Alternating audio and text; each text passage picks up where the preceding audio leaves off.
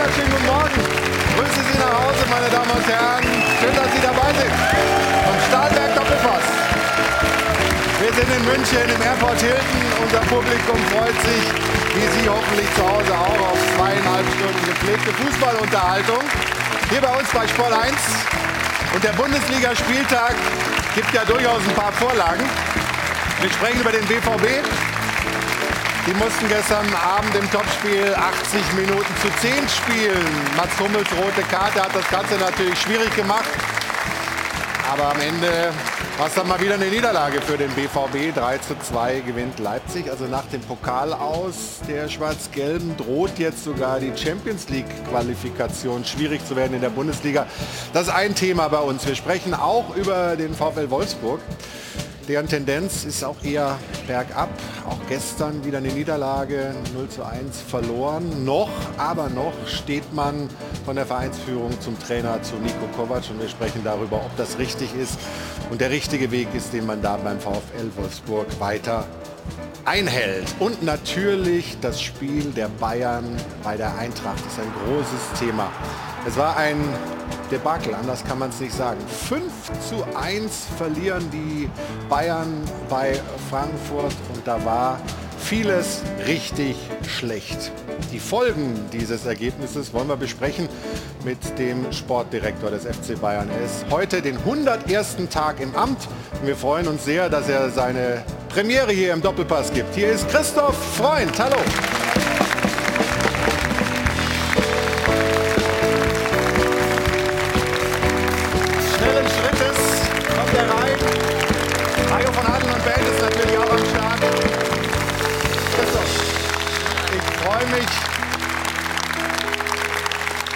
Vor allem, dass du deine Zusage auch wahrgemacht hast. Es ist nicht so angenehm, glaube ich, nach dem Spiel und nach dem Ergebnis seine Premiere hier zu geben, oder? Ja, war natürlich nicht so der Plan, dass ich äh, mit diesem Ergebnis hierher komme, aber ja, es ist so, das gehört auch zum Fußball und ja, ich habe zugesagt und äh, darum bin ich auch hier sehr gerne. Er hält sein Wort, das gefällt uns. Wie ist denn so die, die Gemütslage? Ähm, ist das immer noch großer Frust oder ist das am nächsten Tag dann schon wieder ein bisschen anders bei dir? Na, ist schon noch Frust da und große Enttäuschung einfach, weil es war ein ganz, ganz wichtiges Spiel und wir sind mit, ähm, ja, nach der kurzen Pause, was wir gehabt haben, mit großen Vorsätzen nach Frankfurt gereist und äh, uns war bewusst, dass wir jetzt nur vier Spiele haben und die sehr, sehr wichtig sind und ja. äh, haben das einfach nicht am Platz gebracht und eine richtig schlechte Leistung ja, gebracht in Frankfurt und darum ist der Frust noch sehr groß.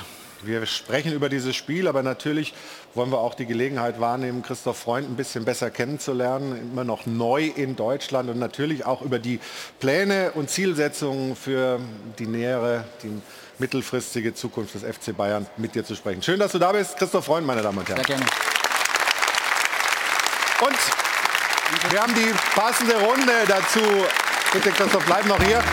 Vorbereitet. Ich freue mich sehr über einen Mann, der gestern sich sehr gefreut hat, dass seine Eintracht gewonnen hat. Hier ist Jan Age Fjordhoff. Hallo. Hallo. Servus. Außerdem der freie Journalist Tobi Holtkamp hier. Guten Morgen. Morgen.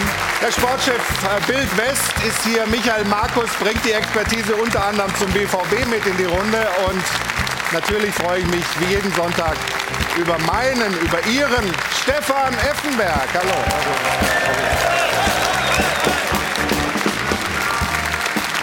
Aber die Runde ist immer erst vollständig, wenn ich Sie vorgestellt habe.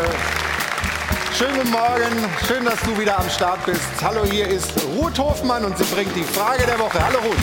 Einen schönen guten Morgen, hallo zusammen. Ja, das ist wirklich eine spezielle Doppelpasspremiere für unseren äh, Gast Christoph Freund. Äh, sowas nicht geplant, kann ich äh, nachvollziehen nach der ersten Saisonniederlage und dann auch noch so eine heftige Klatsche. 1 zu 5 in Frankfurt. Nach 36 Minuten stand es schon 3 zu 0, da wurden richtig viele Geschenke verteilt. Und die Eintracht wollte es einfach mehr, hat da richtig Einsatzwillen gezeigt, ist 10 Kilometer mehr gelaufen, obwohl sie ja eine englische Woche hinter sich hatten und die Bayern ganz entspannt trainieren, regenerieren konnten. Aber vielleicht hat sie das ja aus dem Rhythmus gebracht gedacht. Wir werden das hier analysieren und wollen von, Ihren, von Ihnen wissen, liebe Zuschauer, dieses 1 zu 5 Debakel. Darf sich Bayern so vorführen lassen? Sagen Sie ja, das kann halt mal passieren, das ist die erste Saisonniederlage. Oder ist das nicht Bayern-like und in Bayern unwürdig? Rufen Sie wieder an 01379 011 011 oder schreiben Sie uns äh, sport1.de, Twitter, wo immer Sie möchten. Und dann sind wir gespannt auf Ihre Nachrichten. Dankeschön. Danke dir, Ruth. Also, lassen Sie uns wissen, was Sie denken zu unserer Frage der Woche. Ruth hat es ja gerade gesagt, das war die erste Bundesliga-Niederlage der Bayern in dieser Saison, aber es war eine ganz besondere.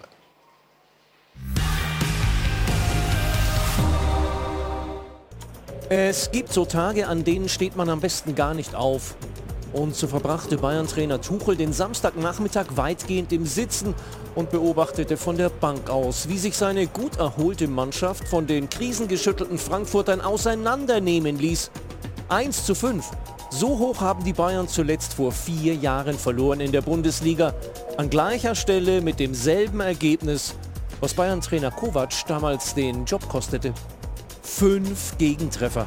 Und fast jedem ging ein grober Defensivpatzer voraus. Das 1 zu 0 der Eintracht hatte Außenverteidiger Masraoui mit diesem Querschläger eingeleitet. Aber die Münchner Defensive versagte kollektiv. Beim 2 zu 0 sahen alle Abwehrspieler inklusive Tormann Neuer schlecht aus. Ausgangspunkt des Gegentores aber war der verlorene Zweikampf von Kim In-se. Und das 3 zu 0 der Eintracht hatte Kimmich durch diesen haarsträubenden Fehlpass auf Torschütze Larsson begünstigt, der dann Innenverteidiger Upamecano alt aussehen ließ. Und Upamecano lieferte mit diesem Ballverlust auch die unfreiwillige Vorarbeit zu Frankfurts vierten Tor. Bankdrücker Tuchel traute seinen Augen kaum, denn die Gegner liefen glatte 10 Kilometer mehr als seine schlafmützig pomadigen Bayern und waren wesentlich griffiger und bissiger. Noch bitterer als die 1 zu 5 Klatsche ist allerdings eine Erkenntnis, die wohl jeder FCB-Verantwortliche gestern gewinnen musste. Mit dieser Abwehr gewinnen die Bayern keinen Titel.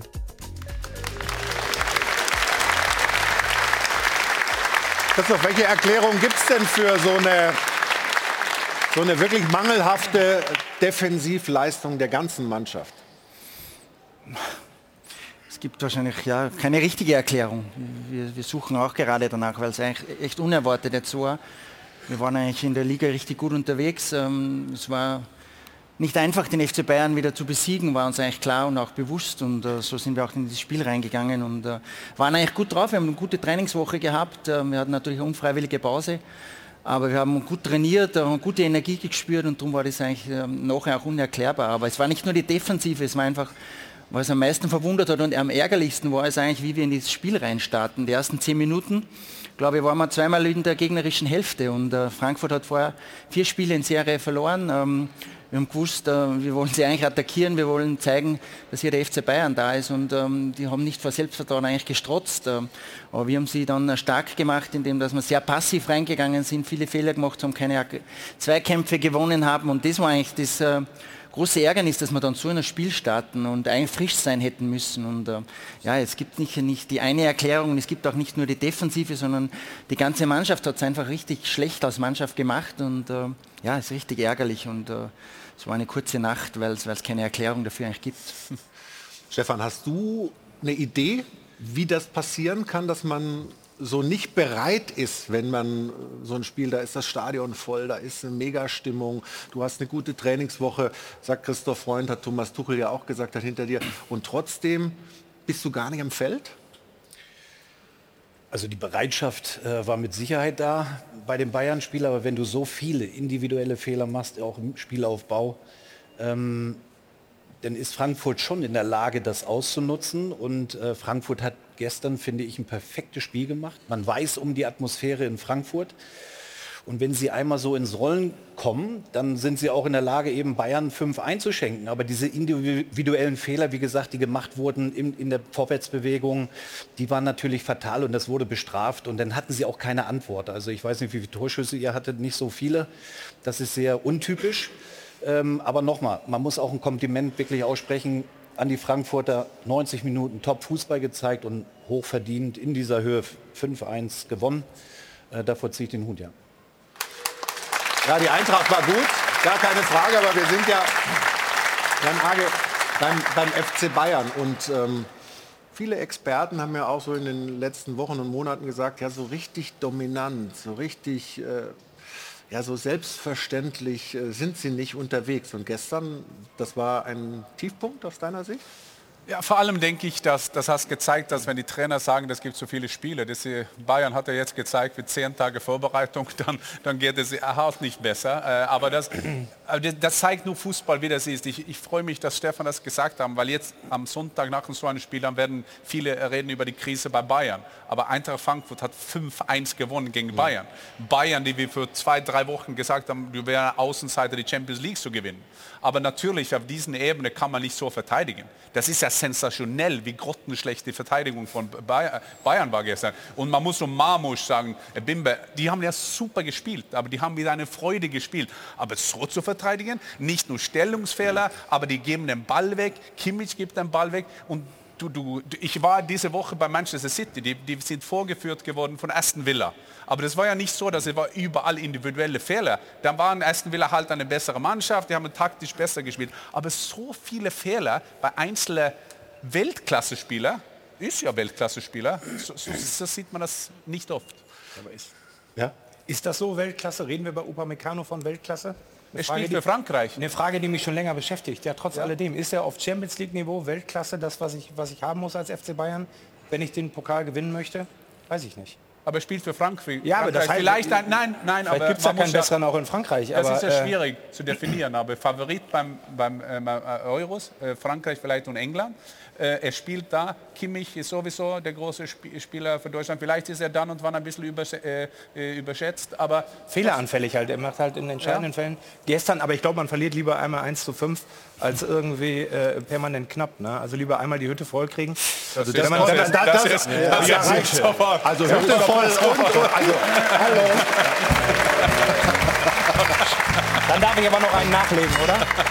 Dann darf ich aber noch einen nachlegen. Wenn ich Hönes da gestern gesehen habe, war das ein Worst-Case-Szenario. Oh, oh, oh. muss, muss ich noch mal? Nee, nee, nee. nee, nee, nee. Der, der, der war ja halbwegs okay. Dann bin ich beruhigt. Ja, aber ähm, muss man die Qualitätsfrage da stellen oder war das einfach eine, eine, eine, eine Einstellungsfrage eurer äh, Spieler gestern? Es ist sicher viel zusammengekommen und es war auffällig, ich gebe dem Jan vollkommen recht, dass wir extrem viele individuelle Fehler gemacht haben, sind auch bestraft worden. Der Eintracht hat das richtig gut gemacht. Die haben mhm ja, ein richtig äh, starkes Spiel gemacht und auch dann die Tore zum richtigen Zeitpunkt gemacht. Es ist viel zusammengekommen, aber wir haben es auch zugelassen, ganz klar. Und ähm, für mich war es äh, schon äh, grundsätzlich ein Einstellungsthema, wenn wir es dann nicht am Platz bringen, weil wir können nicht in Frankfurt auftreten und so in das Spiel dann reingehen, so ein bisschen Fußball spielen. So hat es gewirkt, wir spielen jetzt da ein bisschen Fußball und sind ein bisschen überrascht, die waren aggressiv. Natürlich sind die aggressiv. Ja, logisch. Die wollen das Spiel gewinnen, die waren auch unter Druck.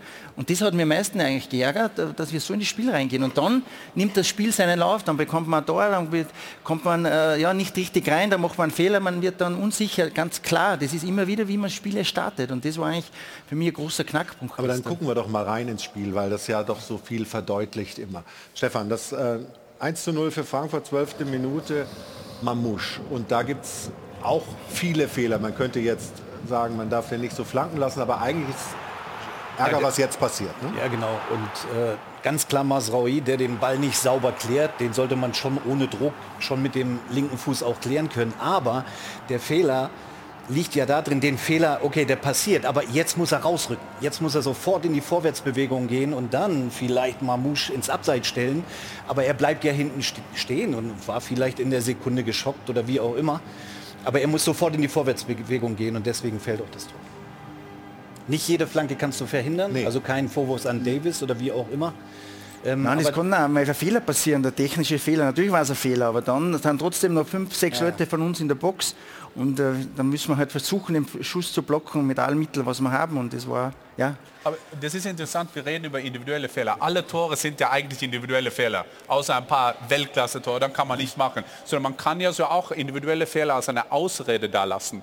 Äh, ich finde das ganz interessant, wenn ich höre, vielleicht, dass Bayern nicht die richtige Einstellung haben. Mhm. Da, da finde ich, wow, Bayern hat nicht die richtige Einstellung. Du spielst bei einer von den besten Mannschaften im ganzen Welt und du hast nicht die richtige Einstellung. Das finde ich äh, fast ernster. Ja, Einstellung, äh, aber natürlich, es muss ja irgendeinen Grund geben. Es muss auch einen Grund geben, warum die Bayern die letzten Jahre äh, nicht mehr in Berlin im Finale gestanden sind. Also, wenn richtige Mannschaften aggressiv sind, wenn sie das richtig wollen, dann muss man heute halt auch am Anfang richtig dagegen halten. Wir haben auch in ja, Saarbrücken verloren ja. gegen eine Mannschaft, die haben das super gemacht, die waren richtig aggressiv, die waren richtig willig und wir waren nicht so bereit. Ja? Also, Pokal, ja? okay, das ist schon ein Thema, ja, ganz klar. Und da kann es nicht an der Qualität liegen. Also da geht es um das. Aber, aber man weiß aber verlässt man sich vielleicht auf die Qualität zu Aber. Man weiß ja, man ist ja ausgeruht. Also viele sagen, ah. je, war das der Grund dafür, dass sie die Leistung nicht abrufen konnten. Aber du kommst aus, ausgeruht, du fährst nach Frankfurt, du weißt um die Atmosphäre, das ist verdammt schwierig dort zu spielen und du kommst nicht so ins Spiel rein. Also das ist für mich auch eine Frage, wenn es also an der Einstellung darf es bei Bayern München auf keinen Fall liegen. Also die sollte mal pauschal da sein. Also Haben wir eine Mentalitätsdiskussion ja, jetzt also, bei den Bayern? Ich, ich habe tatsächlich äh, das Gefühl, dass sie oder dass einige eben nicht wussten, was das ist, äh, da nach, Frank nach, Frankfurt zu fahren und was das da, was da für eine Atmosphäre herrscht. Also für mich war das so ein bisschen äh, Samstagnachmittag, ja Fokus nicht ganz so drauf wie jetzt abends bei den Champions League Spielen, wie ne, wenn jetzt grundsätzlich 2015 Flutlicht an. Also die Spannung fehlte in ganz vielen Situationen, auch in der Szene die wir gerade gesehen haben. Mhm. Man kann danach noch was machen, aber aber das war so, also daher würde ich das auch in die Schublade Trainerniederlage packen, weil bei diesen großen Champions League Spielen, da ist, oder wenn es auch gegen Dortmund, wenn es gegen Leipzig geht, da sind die Spieler motiviert, da wissen sie, was los ist. Da wissen sie, dass ganz Deutschland im Zweifel äh, Europa zu. Ja, Kopenhagen, da waren die Bayern aber schon durch. Ne, das ist dann auch ein Spiel. Ja, aber wie der FC Ausrede. Jetzt ist die Ausrede, dass man hat zehn Tage nicht ein Fußballspiel gemacht. Das gibt immer Ausreden. Das, und, und, nicht nur Bayern, sondern so sind ja alle. Aber jetzt ist plötzlich, man ist nicht in der Rhythmus. Andererseits, wir haben nur drei Tage Zeit gehabt, uns auf das Spiel zu vorbereiten. Ja, und, ja, und ehrlicherweise äh, Union Berlin, die ja hier das Spiel hätten bestreiten, wir haben auch zehn Tage trainiert, die haben jetzt äh, gestern ihren ersten Sieg äh, gelandet. Also das, also, das ich glaube, das nehmt ihr auch nicht als oder Ausrede. Nachteil sein. Das nehmen wir überhaupt nicht als genau. Ausrede, äh, weil ja, sollte ja eigentlich ein Vorteil sein. Man ist ausgerufen, man kann genau. sich gut vorbereiten. Also, wir aber gucken, es war nicht so. Ja. Wir gucken mal ins zweite Tor der Frankfurter rein. Ebimbe. Ähm, Stefan, auch da interessiert mich, wo du die Fehler siehst. Ja, hier ist ja Kim schon klar im Vorteil. Ja? Er hat drei oder fünf Meter vor stellt seinen Körper falsch rein, wird abgekocht. Das macht Knauf natürlich Weltklasse. Ja. Und dann hier im, im, im Strafraum, das ist dann auch zu einfach. Also bei Kim fehlte schon die klare Klärung, um diese Szene gar nicht so heiß werden zu lassen. Ähm, aber nochmal, er lässt sich da abkochen. Ich glaube, körperlich ist Kim klar im Vorteil. Ja. Äh, und dann geht er mit Tempo ins, in den Strafraum rein, Davis. Und da sieht man auch, dass er eben nicht dieser Zweikämpfer ist. Stellt sich da auch wirklich ein bisschen ja, richtig schlecht an eigentlich, wird getunnelt.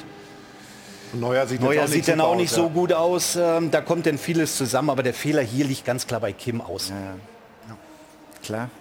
Also das Un zweite, ja, Unnötig auch. Das ist keine richtige Torchance eigentlich. Ja. Es ist ein langer Pass und wir sind im Vorteil und machen das Ganze wieder heiß. Und ja, äh, aber wie gesagt, äh, begonnen hat das Ganze, wie wir das ganze Spiel dann begonnen haben und dann kommt das eine zum anderen und bekommt man natürlich auch solche unglücklichen Tore und, und äh, natürlich resultieren sie aus, auch aus individuellen Fehlern, aber das kommt das eine zum anderen dann. Ja.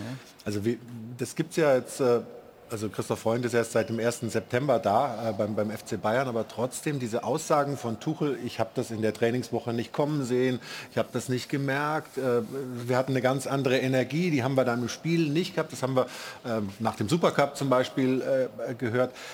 Das, da, das muss doch den Trainer wahnsinnig machen, wenn, wenn, wenn du das Gefühl hast, sind alle heiß, sind alle da ja, natürlich. Und dann geht spiellos und es ist die Luft raus. Es ist sehr schwierig, ein bisschen das dann einzuschätzen, sonst kann man mal, weiß man, das war jetzt eine schwierige, schlechtere Trainingswoche, wir sind nicht so gut drauf. Wenn die der Mannschaft ein anderes Signal gibt und dann bei der, beim Spiel aber anders auftritt, ist natürlich schwierig, dann immer wieder einzuschätzen. Aber es war jetzt nicht so gestern, es war natürlich, brauchen wir überhaupt nicht schönreden. So dürfen wir nicht auftreten, das darf nicht passieren, aber die letzten Wochen waren natürlich stabiler. Ja, äh, bis auf das Spiel in, in, in Saarbrücken, wo wir ähm, das nicht auf den Platz gebracht haben. Aber ansonsten haben wir jetzt die letzten ähm, Wochen schon ähm, ja, das ist auch immer öfter am Platz gebracht. Nicht über, über das ganze Spiel immer, aber immer wieder über Phasen, wo wir es schon gut gemacht haben und viel mehr Stabilität hatten, was sich auch die Mannschaft äh, mit dem Trainer unter der Woche erarbeitet hat. Das wurde viel öfter jetzt am Platz gebracht und gestern war es nicht der Fall. Aber in Saarbrücken wart ihr auch nicht scharf. Also ihr wart nicht scharf Nein. gestellt, gegen Saarbrücken nicht, ihr wart nicht scharf gestellt am Samstagnachmittag äh, äh, gegen Frankfurt, ihr wart auch gegen Kopenhagen nicht mal klar, da wart man durch.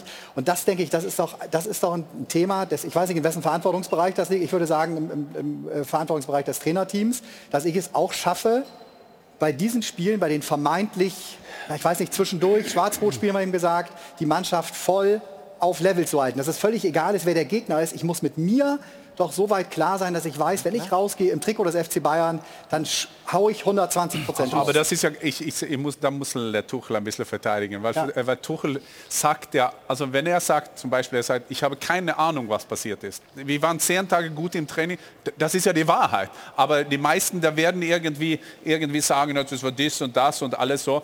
Die war sicher gut im Training. Das Problem ist ja, wo Christoph, da hat ja Christoph nicht zuständig, das war ja die letzten zwei, drei Jahre.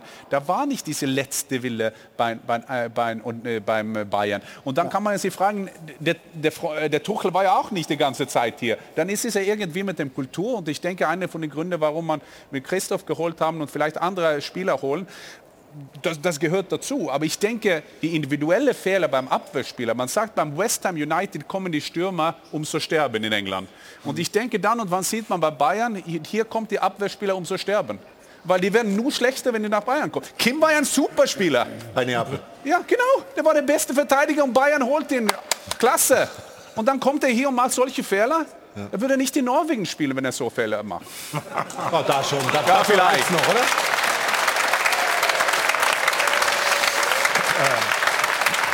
Aber ich war, ich war ja auch dabei in der Vorbereitung oder die ganze Woche und wie der Thomas auch die Mannschaft darauf scharf gemacht hat und wie wichtig jetzt diese Phase auch ist. Und äh, ja, und da müssen sie schon einen Platz bringen. Also sie sind da, ja, wir haben richtig eine gute Mannschaft und Profis und das ist dann schon, da muss man auch bereit sein. Ja, Ja, aber bin, da bin ich auch der Meinung, also alles auf Tuchel zu schieben wäre zu einfach. Also da Ja. müssen schon die Führungsspieler dann, Genau. die das ja spüren und gerade spielen, schon auch Verantwortung übernehmen. Das ist ein Kimmich und das ist ein Goretzka in der Zentralen, die dann sagen, Leute, wir brauchen Stabilität mehr Genau. hinten. Wir können uns nicht nur auf die tolle Offensive verlassen, sondern wir müssen heute mal Fußball arbeiten. wir und das wir haben reden sie ja bei der geschafft. deutschen Fußballnationalmannschaft immer von den fehlenden deutschen Tugenden. Ja. Also, aber ich bin zu mal, 100 ist Prozent, wenn es um Kimmich geht, bin ich zu 100 Prozent bei Stefan. Ja, vielleicht haben diese elf Titel in Serie da so ein bisschen den ganzen Flow sediert, das Team irgendwie, dass man einfach zufrieden ist in der Liga, was nicht sein darf. Aber Kimmich ist für mich äh, die Stellschraube, die elementar ist, sowohl in der Nationalmannschaft als auch beim FC Bayern. Goretzka nehme ich ein bisschen aus. Äh, Den sehe ich auf einer anderen Ebene noch, weil er mit Körperlichkeit äh, viel wettmacht auch. Aber Kimmich ist für mich ein Faktor, Es gab, den man beachten muss. es gab vor dem äh, dritten Tor eben einen Fehler von, von Jo Kimmich. Aber das ist nicht alles. Dieser Fehlpass darf natürlich nicht passieren. Aber nach dem Fehlpass, Stefan, in der Rückwärtsbewegung ist Bayern immer noch 4 gegen 3. Ja, zumindest Gleichzahl. Ne? Und, und dann dieser Zweikampf mit einer ganz einfachen Körpertäuschung, also auf dem Niveau, das darf nicht passieren. Also das muss man mal klar und deutlich so sagen. Dieser Fehlpass, natürlich Katastrophe in der Vorwärtsbewegung.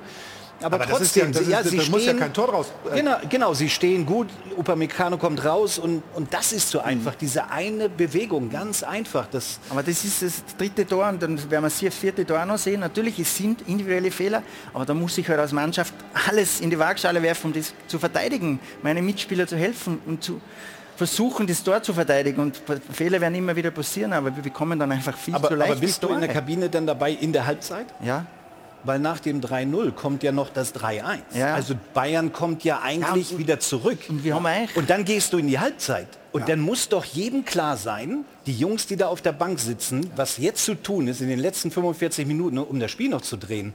Und so war auch die ganz klare Ansage und auch äh, das, ja, der, der, das Credo in der, in der Kabine. Okay, das war jetzt eine halbe Stunde oder 35 Minuten nichts, jetzt ist 3-1 und jetzt gehen wir raus und wenn wir es 3-2 machen, dann brennt die Hütte hier nochmal, weil die waren schon durch. Und das war unser Ansatz. Und dann kommen wir raus und haben eine Riesenchance. Noch eineinhalb Minuten eine Riesenchance, aber bekommen drei Minuten später das 4 zu 1. Das hat natürlich dann den Stecker gezogen. Aber das war natürlich der Ansatz, weil wenn wir das 3-2 machen, bin ich überzeugt, ja, die Frankfurter waren gerade nicht auf der Erfolgswelle und dann fangen sie nochmal nachdenken an. Ja, War ja auch ein super Tor von Hugo Lassen, muss man auch sagen. Hat er gut gemacht. Absolut, keine Frage. Super aber gemacht. Nicht, nicht die individuelle Nein, Fehler, da war es super gemacht. super gemacht. Aber wir haben aber jetzt gerade über uns gesprochen. Ja. wir, genau, wir sprechen. aber nichtsdestotrotz, die Frankfurter haben das richtig gut gemacht und Ja, super genau. Tore geschossen. Ja, genau. Wir sprechen, wir sprechen Sendung. besser. Tore des Willens Wir sprechen gleich über, über diese Phase nach der Pause. Tuchel hat den, beide Außenverteidiger rausgenommen, hat umgestellt, hat gewechselt und dann lässt man sich wieder einen einschenken. Hat vielleicht auch Thomas Tuchel die Mannschaft ein bisschen übercoacht. Er selbst hat gesagt, vielleicht haben wir zu viel Infos noch gegeben vor, der äh, vor, vor dem Spiel. Auch das vielleicht ein Thema, was wir gleich hier im Stahlwerk Doppelpass anschneiden. Wir freuen uns auf äh, die Runde mit Christoph Freund nach einer kurzen Pause. Wenn wir uns wieder melden hier aus dem Airport Hilton in München.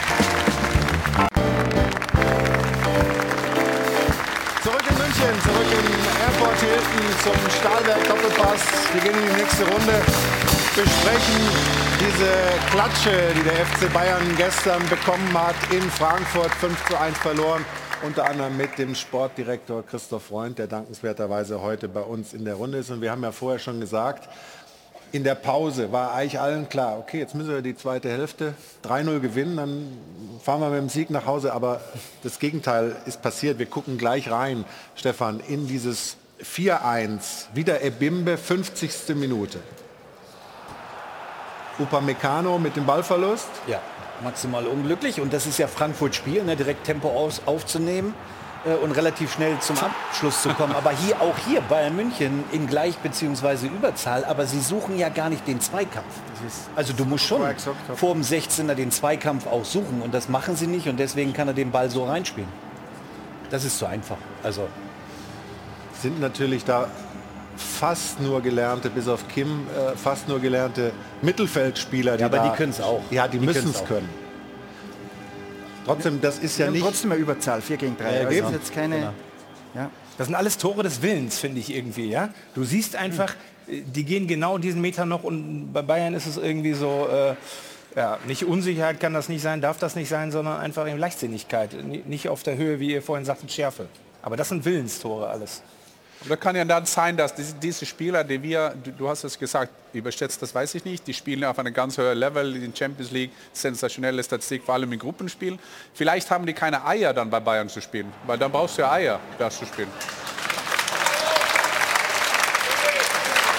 weiß nicht, ob Eier jetzt schon 3 Euro wert ist, aber auf jeden Fall Okay, kriegst okay, du, mach dein, ich sofort.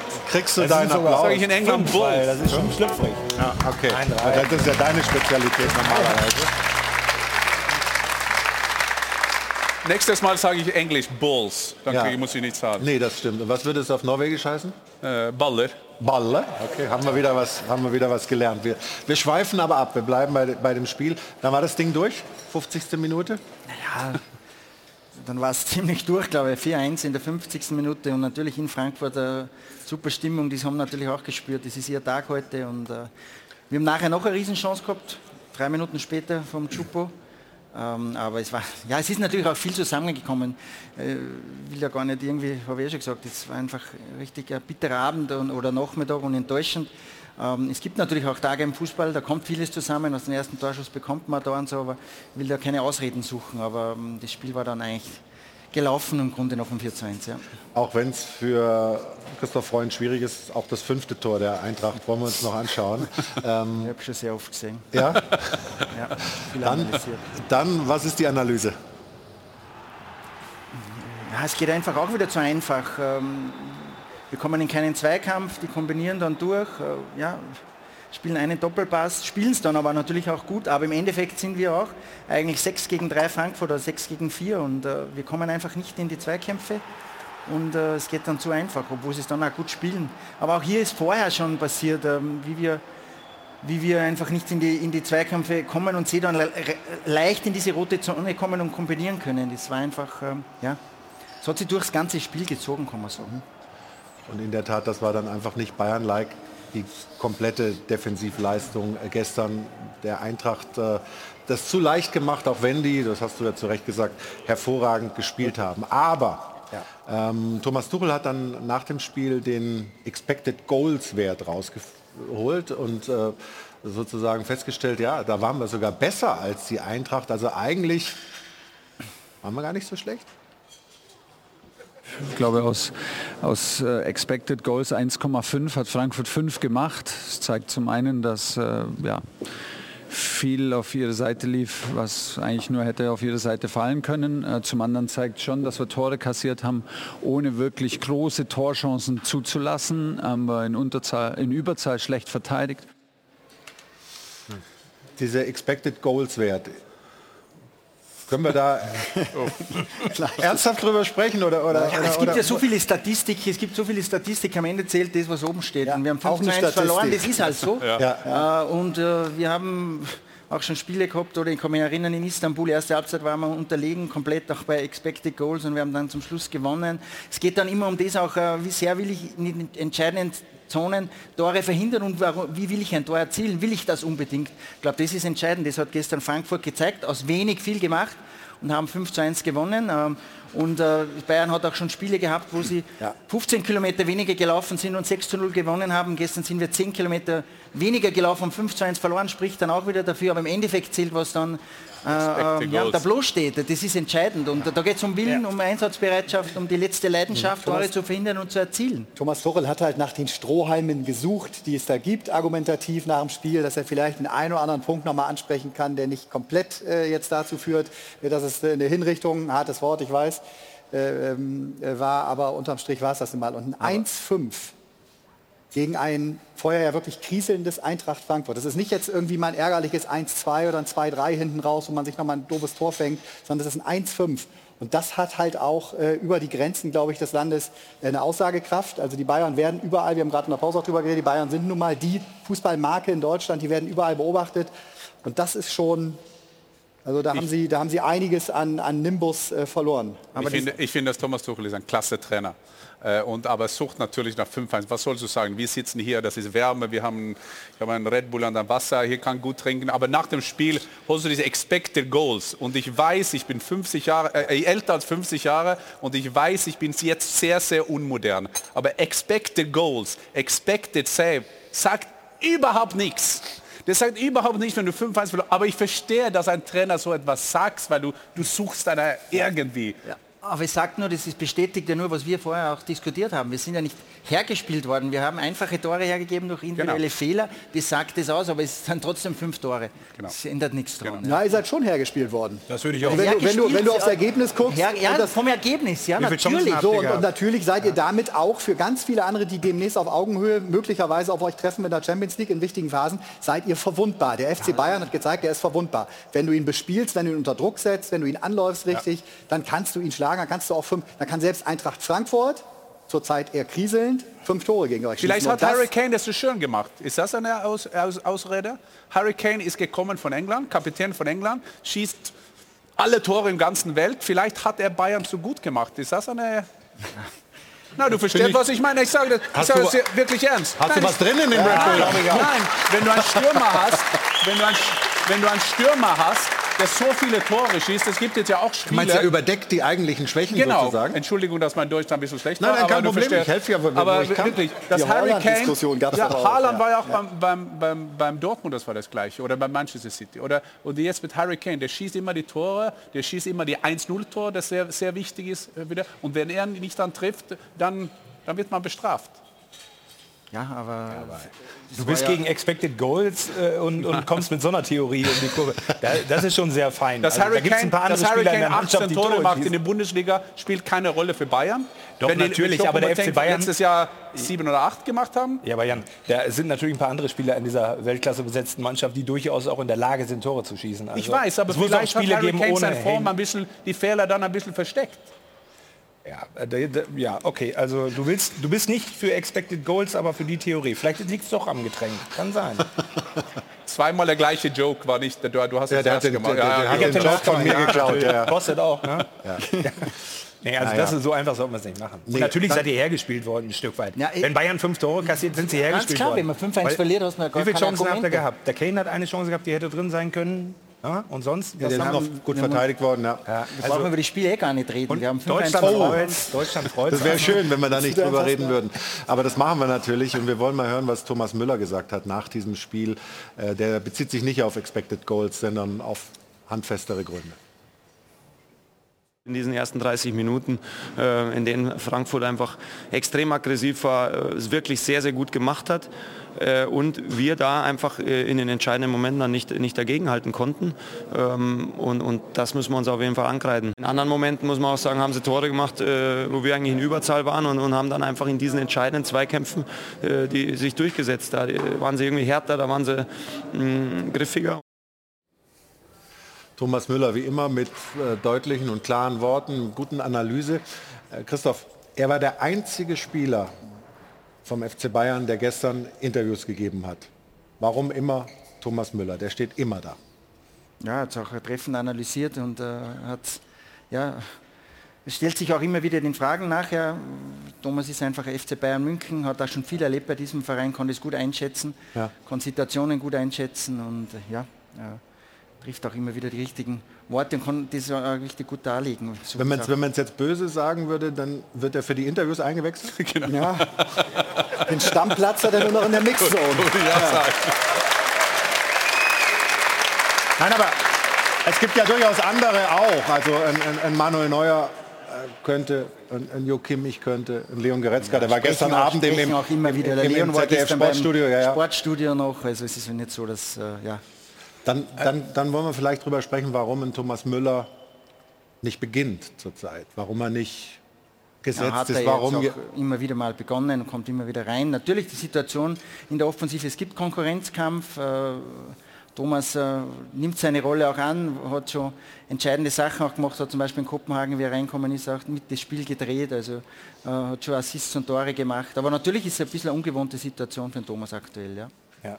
Ich, also ich habe es gestern auch nicht verstanden. Choupo-Moting ist für mich ein guter Spieler, der auch mal von der Bank mal kommen kann für eine halbe Stunde. Aber das wäre gestern ein Müller-Spiel gewesen, meiner Meinung nach. Und Müller, ob er nun die Interviews gibt, ich sehe ihn lieber als Kimmich, weil ich bei Müller mehr erfahre. Für mich ist der der Monaco Franze ja, des deutschen Fußballs. Es ist einfach, es ist eine Freude, dem zuzuhören. Der ist offen, analytisch und hat immer diesen Schmäh. Alleine, alleine deswegen finde ich, muss der einen Vertrag auf Lebenszeit kriegen. Solange der laufen kann, muss er da irgendwie Solange er sitzen. sprechen kann. Solange er sprechen kann. Pressesprecher der Herzen. wird er. Pressesprecher der Herzen. Aber ich erwarte schon nach so einem Spiel eigentlich auch, dass ein Manuel Neuer sich stellt Ja. und ein Jo Kimmich, weil nach so einer Niederlage kannst du auch mal ein Zeichen setzen und ein Zeichen senden nach außen und eine klare Ansage zu machen und das hat mir dann gefehlt. Dann kommt natürlich Thomas Müller. Mit allem, was er gesagt hat, liegt er ja vollkommen richtig. Aber eigentlich musst du mal so ein Zeichen wirklich setzen. Und dann erwarte ich das eben von den Führungsspielern, Manuel Neuer oder Jo Kimmich, sich dort auch zu stellen, auch wenn er nicht eingeplant ist, sondern sagt, nee, ich will das, ich will das. Ich gehe jetzt dahin und gebe ein Statement ab zu der Leistung, die wir heute gebracht haben. Und dann kannst du nämlich dieses Expected Goals, das ist so ein Scheiß, also nach dem 5-1 zu kommen mit sowas, nein, also tut mir leid, tut mir leid. Aber das ist ja auch so, dass Da musst du denn auch hingehen als Trainer und mal eine klare Analyse. Wir waren von 1 bis 11 durchweg nicht auf dem Platz. Wir haben nichts auf den Platz gebracht. Wir waren so schlecht. Frankfurt hat uns so im Griff gehabt und das, das ist eigentlich eine, eine Riesenenttäuschung, auch für die Fans, die da hinfahren und uns unterstützen und so weiter. Eigentlich ist es beschämt. Das wäre mal eine klare Ansage und das kommt dann vielleicht auch mal an bei den Leuten und bei der, bei der Mannschaft vielleicht auch, als wenn du immer rumeierst und sagst, ja, oder nach Ausreden suchst oder wie auch immer. Aber ich, ich finde, dass mit Thomas Müller die, die größte Frage ist ja immer interessant auf dem Ende deiner Karriere. W wann, wann ist die Ende einer Karriere? Das ist eine sehr schwierige Situation. Äh, Thomas Müller ist einer von den besten Botschaften des deutschen Fußballs mit seinem Schmäh, mit seinen guten Analysen. Aber beim Bayern war das mit Manuel, äh, äh, Philipp Lahm hat aufgehört. Bastian Schweinsteiger nach Manchester United gegangen, dann ist es irgendwie gegangen. Aber Thomas Müller möchte immer weiterspielen, ist auch ein, ein Spieler, der, wenn er seine Chance kriegt, wie, wie Christoph sagt, dann, dann liefert er ja. Aber das ist schwierig und das verstehe ich. Für Bayern ist jetzt schwierig, weil der populärste Spieler, der beste Botschafter, plant man vielleicht nicht 100% mit, weil da gibt ein Musiala, da geht Konkurrenzkampf gut. Verstehe ich, ist schwierig. Aber diese Klartexter, vielleicht ist das ein generelles Problem, vielleicht ist es ein Generationsding, keine Ahnung, diese Klartexter wie in deiner Generation, die werden ja sowieso immer weniger. Wer, wer spricht denn Klartext mal vom, vom Mikro? Kimmich ist mir dabei noch nie aufgefallen. Das kann ich aber auf andere Vereine ausweiten. Da gibt es nicht so viele, die dann auch ehrlich sind und so analytisch. Hummels kann das zum Beispiel, mhm. geht dem Mikro aber auch oft aus dem Weg. Ähm, aber so viele haben wir da nicht mehr. Vielleicht ist das einfach, weil die zu gut beraten sind, rundum 360 Grad, den ganzen Tag machen alle alles für sie. Gibt es da eine Erwartungshaltung an die Spieler, sich auch öffentlich zu äußern? Ja, oder ich glaub, ist euch das, das egal? ja immer wieder. Gestern war es, äh, dass der Thomas vor die Kamera gegangen ist. Noch wichtig ist dann die Reaktion auch am Platz, äh, auch nach Saarbrücken. Äh, dann ist eine Reaktion gekommen und das war der FC Bayern München in Dortmund, wo alle gewartet haben, ja. ja. was passiert jetzt? Und da haben diese Spieler schon auch eine richtige Reaktion gezeigt. Das ist ganz, ganz wichtig. Das ist noch viel wichtiger, wie was man sagt, sondern was man dann am Platz wieder zeigt. Aber zum Beispiel Saarbrücken, da hat Thomas Müller hinterher gesagt, es war nicht okay, dass nicht alle Spieler zu unseren mitgereisten ja, Fans gut, gegangen sind. Gestern klar. sind alle hingegangen. Klar. Also wenn einer von diesen Führungsspielern dann mal was Klares sagt, dann gibt es auch eine Veränderung. Wurde auch in der Mannschaft so angesprochen und es war auch gestern ganz anders, ganz klar. Ja. Und wenn wir darüber sprechen, dass die Einstellung irgendwie gefehlt hat, die, die innere Überzeugung, die Gier, dann ist ja Thomas eigentlich einer, der das immer mitbringt. Oder ich kann mich zumindest an wenig Spiele erinnern, wo der von, von diesen Attributen irgendwie enttäuscht hat. Nee. Ja, absolut, aber das hat ja Bayern München immer wieder ausgezeichnet. Und nicht nur Thomas, der lebt es natürlich auch vor. Sonst hätten sie ja die letzten Jahre und, und Jahrzehnte nicht äh, dieses Standing erreicht oder so viele Titel gewonnen. Äh, und das muss halt wichtig, dass das bleibt oder dass man das immer wieder neu entfacht, dass man diese Gier hat, dass man diesen unbedingten Willen hat, diese Leidenschaft und dass es nicht von selber geht. Das ist einfach so. Und äh, jeder will Bayern München schlagen und äh, ja. das, ist, äh, das wird sich nicht ändern. Und, nee. Äh, Thomas, Thomas, ist ja super clever. Ich finde, dass ja. man, es ist ja besser, dass man sich stellt in solche Sachen als beim 5-0, da man geht und macht ein Laola oder mit dem, äh, alles mit dem, mit dem Zuschauer. Thomas ist ein cleverer Buscher, der ist ein cleverer Strateg und darum liebt jeder Fans ihn, weil er stellt sich nach so einem Spiel und das spricht ja, für ihn. Ja. Und der ist das fleischgewordene Bayern-Logo im Grunde. Genau. Wenn ich das Foto äh, hinter dir da sehe, also das ist halt, Thomas Müller ist der FC Bayern, du hast es wunderbar beschrieben, Riesenbotschafter. Sein Video, glaube ich, letztes Wochenende, als er da aus dem Schnee plötzlich was gepostet hat, haben mehr Leute geguckt, als hätte Bayern gegen Union gespielt. Also das äh, ging ja durch die äh, sozialen Medien wie nichts Gutes, viral, auch bis nach England. Ja.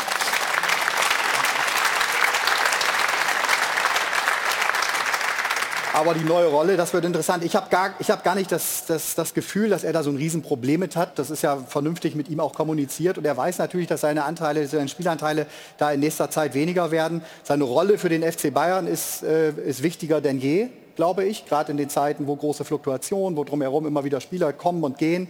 Da ist er extrem wichtig. Äh, vielleicht kann man das ja in den nächsten Vertrag mit einarbeiten. Wie sieht es da aus gerade? Ja, ja, ja, ja, gut, bitte, wenn, wenn du, also aber, aber ich glaube, das ist auch ein gesellschaftlicher Problem. Hätte ich gern die Antwort gehabt. Oh ja, Entschuldigung, Entschuldigung. Du warst, du wirst Vertragsverhandlungen. Thomas, nein, ich wollte nur kurz wissen. Es gibt Gespräche. Geht weiter, oder? es gibt Gespräche mit Thomas und mit seinem Berater und ja.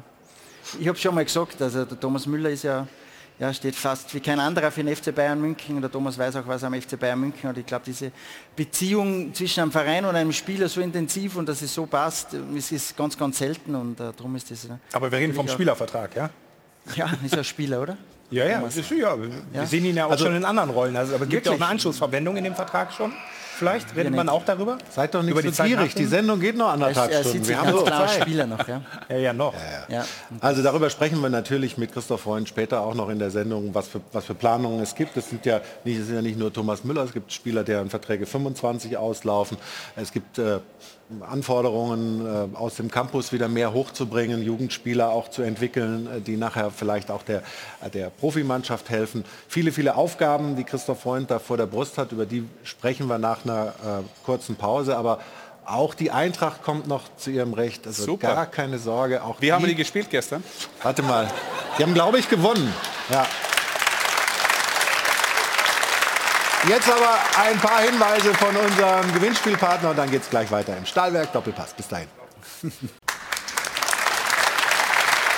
Da sind wir wieder zurück bei uns in der Runde, heute am Sonntag im Stahlwerk Doppelpass mit Christoph Freund. Und ich habe es vorhin mal gesagt, äh, Thomas Tuchel hat was Interessantes gesagt. Äh, ich habe es übercoacht genannt, ist vielleicht nicht der richtige Begriff, aber zu viel Informationen noch vor Anpfiff für seine Mannschaft. So hat er es selber gesagt Wir haben ganz normal vorbereitet vor dem Spiel, auch mit einer Viererkette gerechnet, da haben wir die Aufstellung gesehen, haben wir kurz vor dem Spiel nochmal eine Variante durchgesprochen, falls, falls Frankfurt mit einer Fünferkette spielt. Vielleicht hat das auch dazu geführt, äh, dass er dann am Ende dann kurz vorm Spiel nochmal, dass wir zu viel Informationen weitergegeben haben. Vielleicht war das auch ein, ein, ein Puzzleteil. Ist das möglich, dass das die Spieler dann irgendwie verwirrt Na, hat? Nochmal taktische Informationen müssen sie doch. Wer einen Thomas kennt, der, der ist natürlich nach so einem Spiel, äh, ja, der war natürlich auch frustriert, nachdenklich, an was kann es liegen oder ist er selbstkritisch und hinterfragt, an was kann es liegen und das zeichnet er einfach aus und dann ist er ganz offen und ehrlich und spricht, was seine Gedanken sind und so ist der Thomas. Äh, der hinterfragt dann, warum ist das jetzt passiert? Das war nicht jetzt, wie schon gesagt, gar gar nicht zu, der, zu erwarten, aber wa- was ist passiert, warum das jetzt so vonstatten gegangen ist und da ist er ganz offen und ehrlich, was in seinem Kopf gerade vorgeht. Und so, glaube ich, kann man das erklären. Ja? Findet ihr das gut? Also findest du es gut, Stefan, dass er, dass er da so seine Gedanken äh, so nach außen trägt? Auf der einen Seite schon, aber über Coachen heißt ja, die, die Jungs zu überladen mit, mit Infos kurz vor Anpfiff. Das sollte ja eigentlich schon vorher passiert sein. Ja, sie haben den Spielberichtsbogen gesehen und gedacht, okay, vielleicht spielen die doch mit einer Fünferabwehr und nicht mit einer Viererabwehr. Aber ich glaube, Ja, aber- ich glaube, was aber ich dahinter steckt, ist sein, sein Gefühl, ich nehme mich selber mit rein in die Ja, Niederlage. ich, ich, ja find- ich okay. finde das Das gut, ja ich okay. bin beim Christoph. Das ist- ich finde da das finde ich gut. Ja, er ist gut. Aber weißt du, Spieler, wo wir auf dem Platz sind und die Trainer stehen, da sehen die Fans dann, wie die, die, die Trainer so stehen und so. Und als Spieler denkst du, fuck off. Also, aber das ist, also du hörst nicht zu. Aber wirklich, da hörst du nicht zu. Also so einfach ist das. Ich- habe gestern Abend mit einem ähm, anderen Profitrainer, aktuell nicht im Geschäft, aber auch schon in der Bundesliga aktiv gewesen, äh, zu der Szene äh, mich mal unterhalten. Äh, der sagte, das sei ganz interessant, äh, dass äh, äh, Thomas Tuchel erstmal mit dieser Mannschaft, die er zur Verfügung hat, so kurzfristig noch reagiert. Zum einen, weil normalerweise könnte er selbstbewusster sein, als jetzt auf den Eintracht Frankfurt dazu reagieren mit der Mannschaft, die er hat. Und zum anderen, welches Signal er damit auch an die Mannschaft, an seine Mannschaft schickt. Ah, wir scheinen abhängig zu sein von dem, was Eintracht Frankfurt macht. So kurz vor Anpfiff, statt sie zu stärken. Fand ich durchaus äh, gute Punkte, äh, über die ich danach... Das ist ja der entscheidende Punkt. Ja. Also normal als Bayern München, du spielst gegen Eintracht Frankfurt, hast einen klaren Plan, ein klares System, eine klare Taktik. Dann ist es so wurscht, wie. Eintracht Frankfurt Aber ist aufstellt. ja nur offen. Thomas Ja, ist offen. Also Die größte Trainer waren ja sicher auch, hat ja auch Zweifel gehabt, aber die waren nicht offen. Das war eine andere. Er ist offen. Ich glaube, Thomas Tuchel, so haben wir ihn in Dortmund auch erlebt, der hat extrem hohe Anforderungen an alle, an sich vor allem. Und dann gehen bei ihm die Synapsen, Tango geht da los, dann sieht er einen Spielbericht und dann fängt er nochmal an zu rotieren und dann wirft er vielleicht wirklich zu viel Infos für, für seine Meinung da rein und überfordert damit wahrscheinlich wirklich den einen oder anderen Spieler. Aber das darf ja auch nicht die Ausrede sein. Ich glaube, Thomas Tuchel überfordert auch immer wieder mal Vereinsführungen mit seinen Forderungen. Äh, Ich will jetzt nicht wieder mit der Holding Six und sowas anfangen, aber mit seinem Verhalten, mit seinen Auftritten, der, der ist halt extrem fordernder Typ generell. Aber was, und das hast du auch schon richtig gesagt, der hat immer in allen Interviews bis dato, die ich von ihm gesehen habe, jede Frage beantwortet, immer ehrlich, Genau. immer geradeaus, oftmals zu ehrlich, hat damit seine Vereine oder Spieler schon mal auch mal in Bredouillen gebracht und das zeichnet ihn aus und ich meine, das wollen wir doch auch, oder? Oder wollen wir Spieler und aber ich Trainer, die immer... zu ehrlich. Nein, zu aber ehrlich zu ehrlich, ja das ist der Thomas und, und äh, er lässt das ist, ja, was in seinem Kopf vorgeht, er will da nicht irgendwas spielen. Er sagt das auch, was er in der Kabine sagt, dann ja, auch wenn er oben sitzt, er sagt nicht was anderes. Er ist so und er ist natürlich äh, extrem ehrgeizig, auch äh, Ansprüche an sich selber gegenüber. Aber waren Sie dabei, als er dann noch mal die neuen Informationen reingegeben Ja. hat? Wie, wie haben Sie es aufgefasst? Hat Nein, Sie es war- überfordert? Nein, aber er hat natürlich noch mal überlegt, jetzt spielen sie ein bisschen anders. Was, wa- wie kann ich die Mannschaft noch helfen? Das ist ja sein Ansatz. Was Genau. kann ich noch mitgeben, dass wir jetzt vielleicht, wenn sie ein bisschen anders spielen... äh, Ja, aber war das ein das ein- 2-Minuten-Vortrag? War das ein Ja, 10-Minuten kurz, PowerPoint? Ja, oder was war das? Kurz, Und, das, und, Minute, und, und ja, aber ehrlicherweise, in, sein, in seinen Perfektionismus, so wie er auch Ja. tickt, das können wir noch einbringen und äh, natürlich und nachher denkt war das überhaupt, vielleicht hat das noch irgendwas bewirkt, aber da ist er wirklich ganz offen und ehrlich einfach und will sich mit reinnehmen auch, weil er analysiert, an was hat es gelegen. Das kann ja auch nicht der Grund gewesen aber sein, warum eigentlich eure nimmst du doch den dann... Spielern dann Ja. auch eine gewisse Eigenverantwortung weg. Ja. Ja, er stellt Guter sich da Punkt. schon. Also du Guter nimmst den Punkt. Spielern ja eine Eigenverantwortung weg, zu sagen, die sind so gut geschult, taktisch. Und erstmal vertraust du ja deinen Spielern, auch gewisse Dinge auf dem Platz mal selber zu regeln oder vielleicht auch mal etwas zu verändern, taktisch gesehen. Und die Eigenverantwortung, und die nimmst du ja damit weg. Dass du sagst, eigentlich vertraue ich euch nicht, wir müssen hier nochmal gucken. Also Naja, das Ich- kann man ich so hab sehen. damit- Natürlich, kann man vielleicht so sagen, aber ich glaube eher, dass Thomas ist noch, was kann ich noch einbringen, um das, um, um ihnen noch zu helfen? Ja, aber dann überlass es doch mal der Mannschaft. Überlass es vielleicht auch mal der Mannschaft und sage, dann regelt ihr das bitte mal auf dem Platz. Also wir müssen nicht immer von früher reden, aber wir haben auch mal gewisse taktische Veränderungen vorgenommen unter Ottmar Hitzfeld. Und, und er hat nie dazu etwas gesagt, sondern hat uns dann vertraut und hat gesagt, wenn ihr das so seht auf dem Platz, dann macht das auch. Also, Aber da würden wir vielleicht hier. Stefan, ich bin bei dir, aber da würden wir vielleicht hier sitzen und dann denken wir, der hat nur Vorwürfe bei der Mannschaft geholt, der er nimmt sich nicht selbstkritisch. Das ist schwierig für einen Trainer, den Weg zu finden. Ich finde, dass Thomas Tuchel, seitdem er bei Bayern war, war immer ehrlich. Mhm. Vielleicht passt es nicht in unsere Fußballgesellschaft, aber er ist immer ehrlich in seiner Analyse und vielleicht bei der wird er stürzen, was weiß ich, aber das war er immer. Ja, sehr gut, super Punkt. Ja, vielleicht passt das nicht, aber trotzdem jedes Interview, jedes Gespräch mit ihm ist so, dass man drumherum am vom Fernseher sitzt, den anderen sagen sollte, seid mal bitte ruhig, weil es wirklich immer interessant ist. Und das haben wir ja fast bei vielen anderen schon verlernt, überhaupt noch zuzuhören. Ja, viele, gleichen Phrasen so ist es. ne? Viele Phra Phrasen, die, da würden wir nur hier reinwerfen. Bei Thomas Tuchel eher nicht. Eine Sache noch, äh, Christoph, zum Spiel. Ähm, Serge Gnabry kam rein und hat eine Minute 40 nur spielen können. Dann ging er schon wieder verletzt raus. Was ist, äh, gibt es irgendeinen neuen Stand, was, was passiert ist, was, was, Ja, äh, was er hat? beim Zweikampf äh, so verdreht oder hängen geblieben und hat eine Adduktorenverletzung und wird einige Wochen leider wieder ausfallen bei dieser Szene. ist natürlich richtig bitter, weil der Serge jetzt ja, sich in Sich wieder rangekämpft die, hat, ne? die Hand gebrochen hat, dann mit der Schiene, das war einfach schwierige Zeit und jetzt war er eigentlich wieder fit, hat echt eine gute Trainingswoche gehabt und dann verletzt er sich nach zwei Minuten wieder. Das ist, ja, bitter für ihn der ganze Herbst bis jetzt. Ja, total. Und ein bitteres Spiel für den FC Bayern, das Ergebnis und dann eben so eine Verletzung auch noch. Wir machen hier eine kurze Unterbrechung, sprechen später in der Sendung noch über Christoph Freund, seine Aufgaben, die beim FC Bayern auf ihn warten, seine Genese, wie das alles in Salzburg so erfolgreich wurde. Aber nach der Werbung machen wir direkt weiter mit dem BVB, der gestern überzeugend gekämpft hat, aber wieder nicht gepunktet hat. Damit kommen wir gleich zurück hier in den Stahlwerk. Doppelpass, also einen Moment Geduld, dann geht's gleich weiter.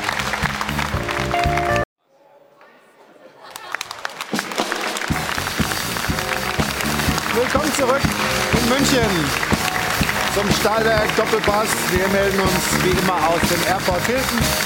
Hajo von Hadeln und Band unterhalten uns in der Pause und Christoph Freund, der Sportdirektor der Bayern, ist heute unser Gast, hat sich wacker geschlagen in der ersten Stunde, war nicht einfach nach dem Ergebnis, würde ich sagen.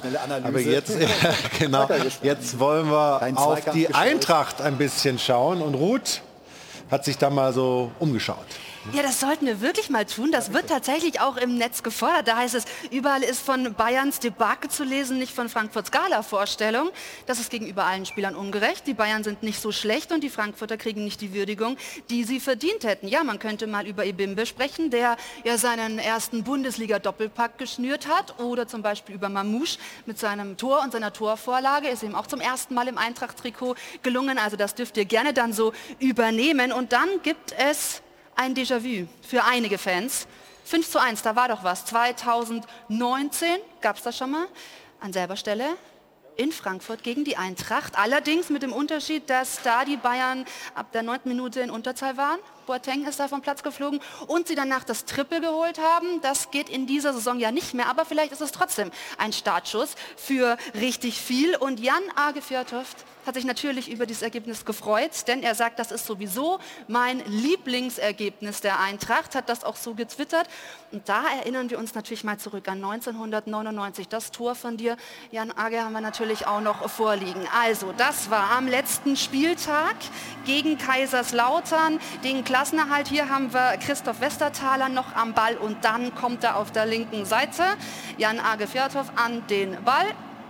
Meine Damen und Herren, hier bitteschön, dann kommt der Übersteiger.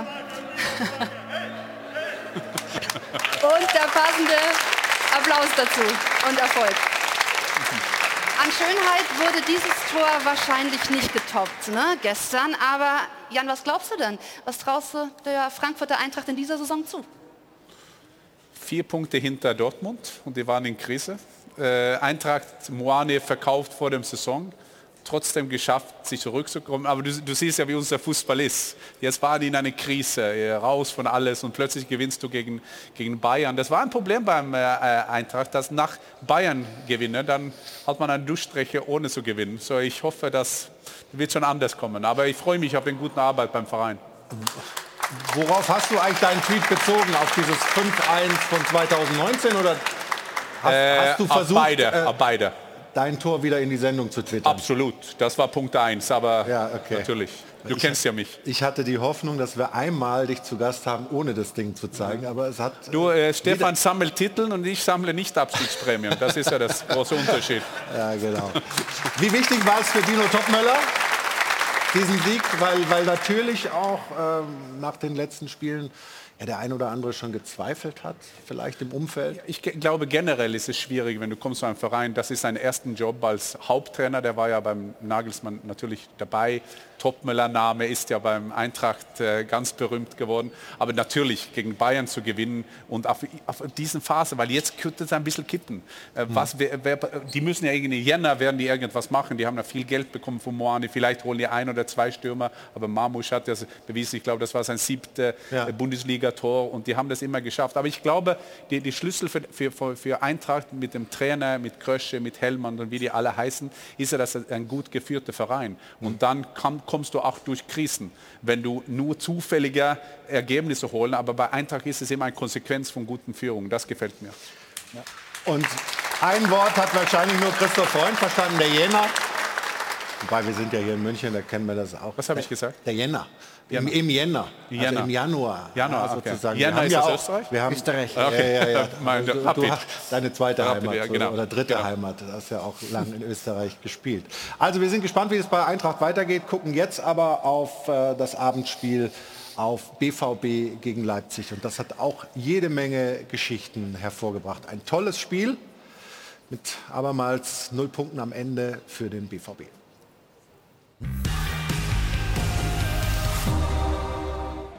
Angsthasenfußball war diesmal nicht das Problem, eher im Gegenteil. Dortmund zeigte aggressive Präsenz, war dabei jedoch etwas übermütig.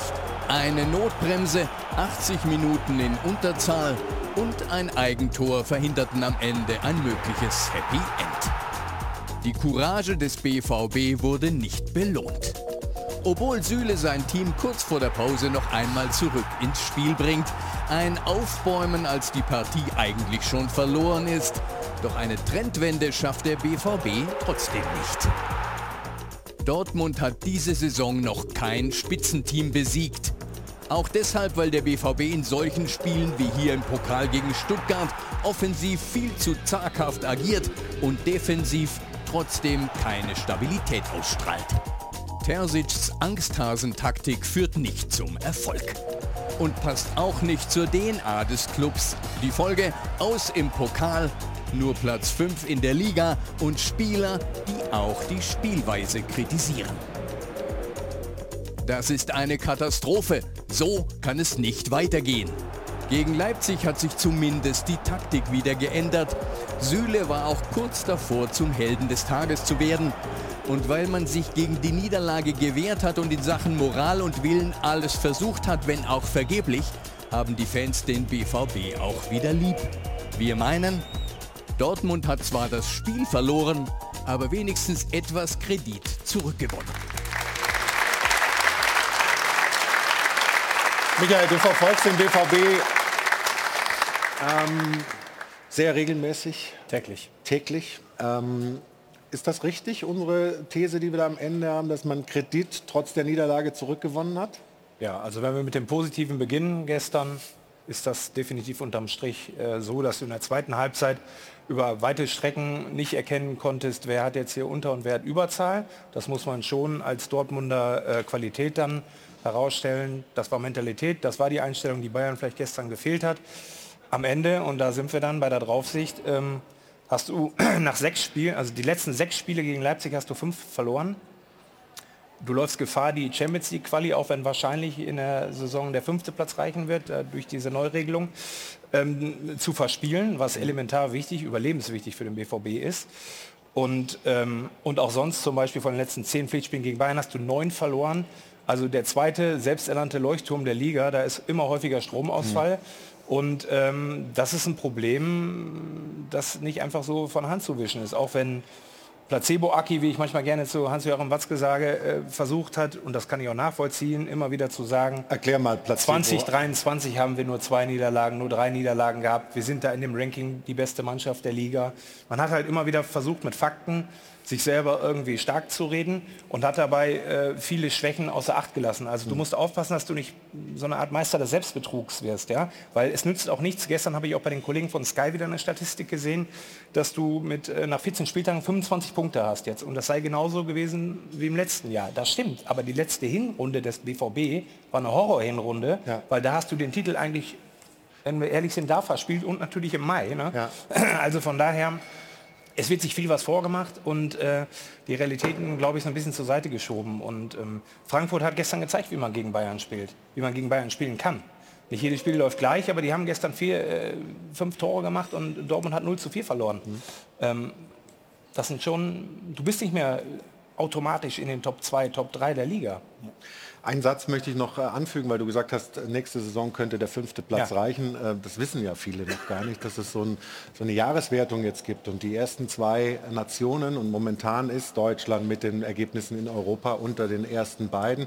Die erfolgreichsten zwei Nationen kriegen einen fünften Champions League. Aber auch daran Platz darfst du dazu. dich als BVB nicht Ähm, Das heißt also, man, wenn man jetzt hofft bei, beim BVB, dass man am Ende diesen fünften Platz kriegt, dann steht man auf dem Champions Platz und das ist natürlich nicht nicht die Zielsetzung äh, Ja, aber von Borussia vor, von Dortmund, hinten sondern mindestens eigentlich die zweite Kraft zu sein. Hoffenheim plötzlich, ne? du hast von hinten auf einmal auch eine Welle. So, dass vielleicht der eine oder andere, darauf hofft ja auch der Dortmunder, unter diesem Afrika-Cup leiden wird, wie vielleicht Leverkusen, aber die sind vielleicht heute Abend schon 13 Punkte vorweg. Da können die dreimal Afrika-Cup spielen. Also ich glaube, dass Dortmund den Titel gewinnt. Ja? Das ist wirklich momentan so aussichtslos wie, wie eine schwarze Null im Ampelhaushalt. Also das ist, können wir mal vergessen. Zwei Titel sind weg. Du hast nur noch die Champions League. Ja? Und auch da kann es in der nächsten Runde vorbei sein. Also wir befinden uns jetzt schon in einer Phase des Umbruchs. Das ist ein, ein Kipppunkt. Man muss einfach anerkennen, dass die Transfers alle, vielleicht bis auf Füllkrug, der nehme ich mal aus, der auch so vom Charakter und von der Atmosphäre sehr viel Positives da reinbringt. Auch einer der wenigen, der sich immer gut stellt und auch analytisch ist. Ähm, da ist halt, äh, das hat halt alles nicht gezündet bisher. Ich finde es ganz interessant zu sehen bei Dortmund, mal beeindruckend, wie die über Jahre gearbeitet haben. Die haben jüngere Spieler geholt, die haben die für sehr viel Geld äh, äh, ge- verkauft. Aber das ist interessant zu sehen, wer sind Dortmund jetzt? Wer sollen die sein? Das sehe ich nicht 100 Prozent. Wer, wer sind die jetzt? Die holen sich guten Spieler, aber das ist aber wer sind die? Und Ja, du ich- bist in einer Identitätskrise. Ja, in Normalerweise ist, Identitätskrise. ist, ist Und ich- Dortmund Dominanz. Und ja? ich glaube auch, wir sitzen hier bei, bei Bayern und wir sagen es zum, zum Spaß, aber das ist ja die Wahrheit. Bayern wird ja die Bundesliga gewinnen, auch dieses Jahr. Aber Frag mal in Leverkusen, Ja, das ja aber anders. trotzdem, wir, wir, wir reden so, weil die, die haben so ein Sieg-DNA. Ja, Der, der DNA zu gewinnen, sehe ich nicht mehr bei Dortmund. Ich war schon lange weg und dann wird es, wir reden über Ausreden. Ich habe ein Interview gestern, gut, dass man hat vielleicht ein bisschen Kredit zurückgeholt, das ist schon gut, aber die Schulden sind ganz groß. Also und dann Terzig sagt irgendwo, äh, we did a great game. Vielleicht ist es Lost in Translation, aber Great Game war es nicht. Ein Great Game war es nicht. Die haben zu Hause verloren und dann geht man auf Hummels los und Hummels hat sich entschuldigt und dann, das Naja, ist gut, für mich FC Ausrede. Terzic, macht das, was, was unser Freund Tuchel, Achtung, jetzt kommt das böse Wort wieder, Expected Goals, die haben natürlich versucht, das Positive rauszusaugen. Und wenn man gestern das gesehen hat, da sind Zuschauer gegangen. Das ist ja nun mal nicht so oft in, in Dortmund. aber Und die sind zurückgekommen. Ja? Das ist halt diese, diese Energie. Und Hat man das nicht längere gemacht, dass man diese, man redet über solche Sachen? Weil wenn, wenn Bellingham ist jetzt vielleicht der beste Spieler in der ganzen Welt. Das kann man auf jeden Fall aber den behaupten. kannst du als Dortmund nicht ja, zehn nein, Jahre halten. aber man holt halt Be Bellingham weg und dann kommen diese äh, äh, Artikel von Dortmund, dass man ist froh fast, dass er weg ist, weil er war ein bisschen äh, eigenartig, der war in so eine, hat eine Kante gehabt. Das, solche Spieler brauchst du, um besser zu werden.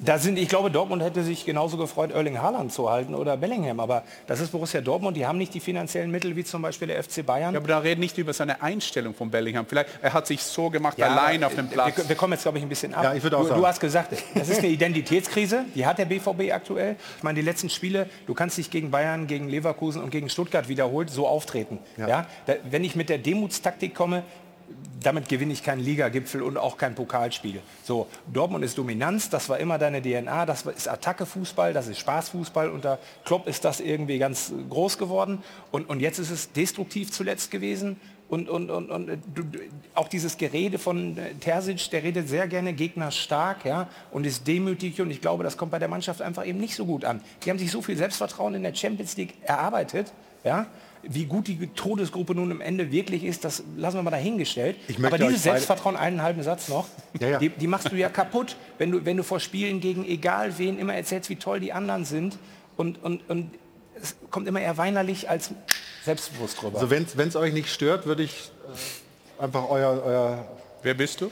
Ja, weiß ich auch nicht. Der Moderator. Genau, also dann würde ich sagen, greife ich mir die Sendung nochmal. Und äh, Stefan, was wir natürlich sagen müssen, es droht jetzt wirklich wieder eine titellose Saison, weil ein Champions League-Sieg ist unrealistisch und in der Meisterschaft ist man zehn Punkte weg. Jetzt gucken wir mal auf dieses Ding von Mats Hummels, der ja in der letzten Zeit häufig sehr gute Spiele geliefert hat und hier dann eben vom Feld geht. Und die Frage ist, warum nimmt er dieses Risiko in der Anfangsphase des Spiels? Ich glaube, er weiß selber, dass er ihn hätte laufen lassen können dass es zum 1 zu 1 Duell kommt eben mit Kobel. Es war früh im Spiel, da darfst du nochmal nicht runtergehen. Er war ja sehr einsichtig, hat das ja auch gesagt. Er hätte ihn laufen lassen äh, müssen. Erstmal hieß es äh, Elver, dann gab es die VAR-Kontrolle, ja, auch abseits und so weiter. Aber dann war es eben außerhalb. Es geht um den ersten Kontakt und wenn man hier genau hinschaut. Genau, und der war außerhalb. Also zuerst war gelbe Karte und Elfmeter, das wurde dann zurückgenommen äh, Freistoß und dann muss es in der Konsequenz die rote Karte sein. Mats Hummels hat sich ja auch in keinster Weise beschwert. Ähm, aber nochmal, er hat ja selber gesagt, ich hätte ihn laufen lassen sollen und müssen.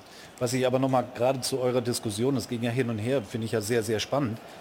Ähm, wir haben den 14. Spieltag, wir haben noch 20 zu gehen. Also jetzt rede ich mal ein bisschen, ich will nicht pro Dortmund reden, aber sehr wohl ist da noch alles offen, sich zu qualifizieren für die Champions League. Das ist mal mein Gefühl. In so. Gefahr haben. So. Ja. Aber die Qualität haben sie, wenn sie die abrufen. Ne? Das Absolut. einzig Konst äh, äh, Konstante war ja das Inkonstante in der Bundesliga bei Borussia Dortmund. Ja.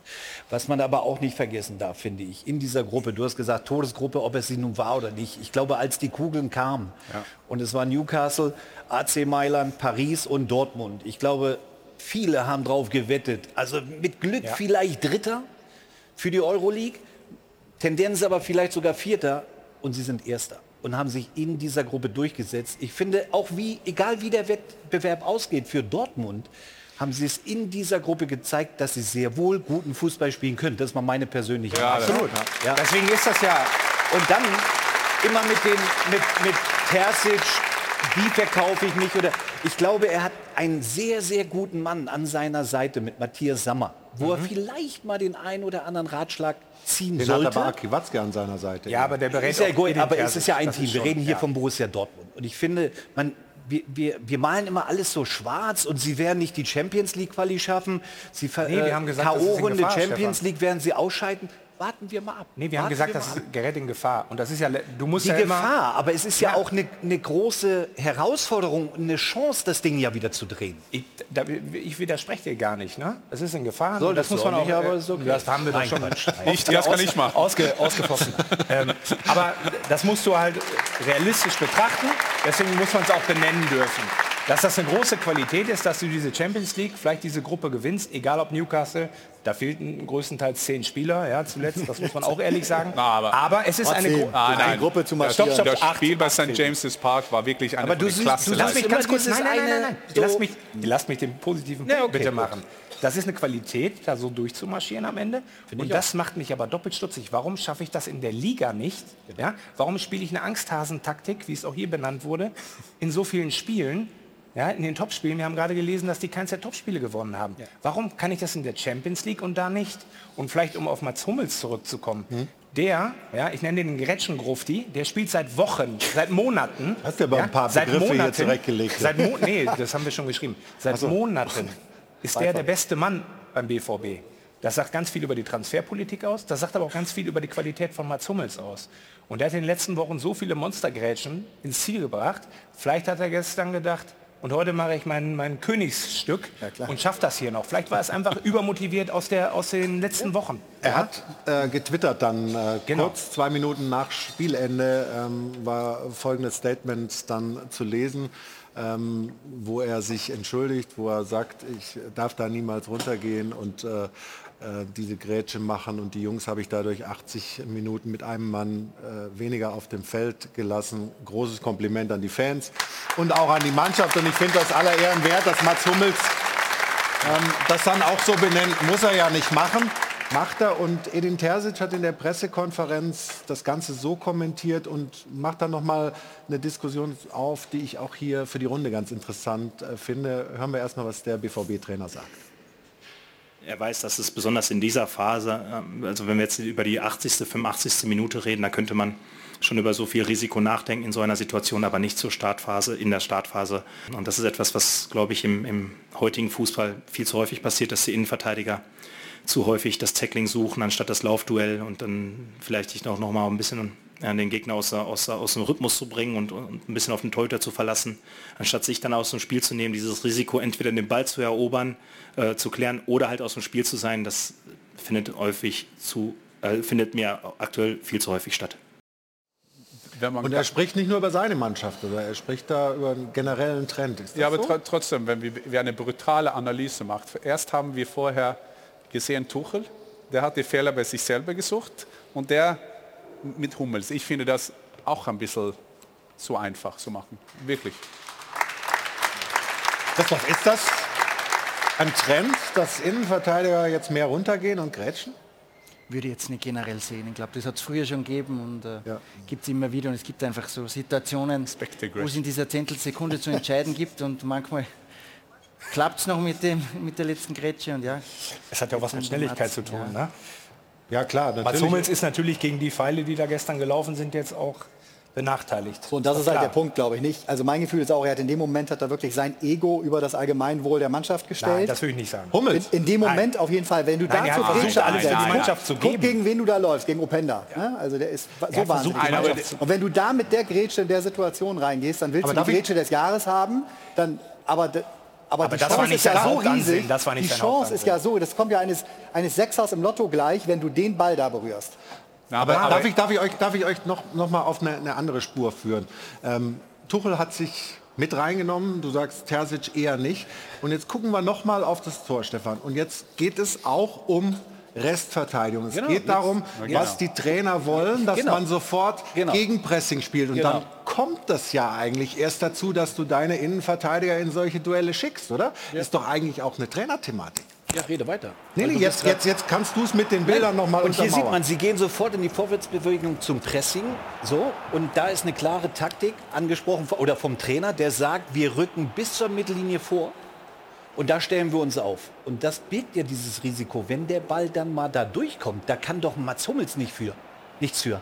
Wenn der Trainer sagt, Ballverlust von uns, wir gehen sofort in die Vorwärtsbewegung in der gegnerischen Hälfte, Hälfte zum Pressing und wir rücken auch vor mit den Innenverteidigungen bis zur Mittellinie und wenn dann ein Ball durchkommt, dann hast du das Risiko. Das war ja auch ein ziemlich leichtsinniger Pass von äh, Özcan war es, glaube ich, der überhaupt diese Situation erst möglich macht. Ne? Aber Und das da bin ich passiert ja. Das ja, ja, ja, passiert passiert. aber, aber so. der guckt das noch Jetzt kannst an. du hingehen und sagen, so, wir in Zukunft stellen wir den Torwart, also in dem Falle Kobel, nicht Noch weiter 20 aus. Meter vors Tor, sondern in diese Situation 30 oder 35. Das ist Tabula Rasa dann.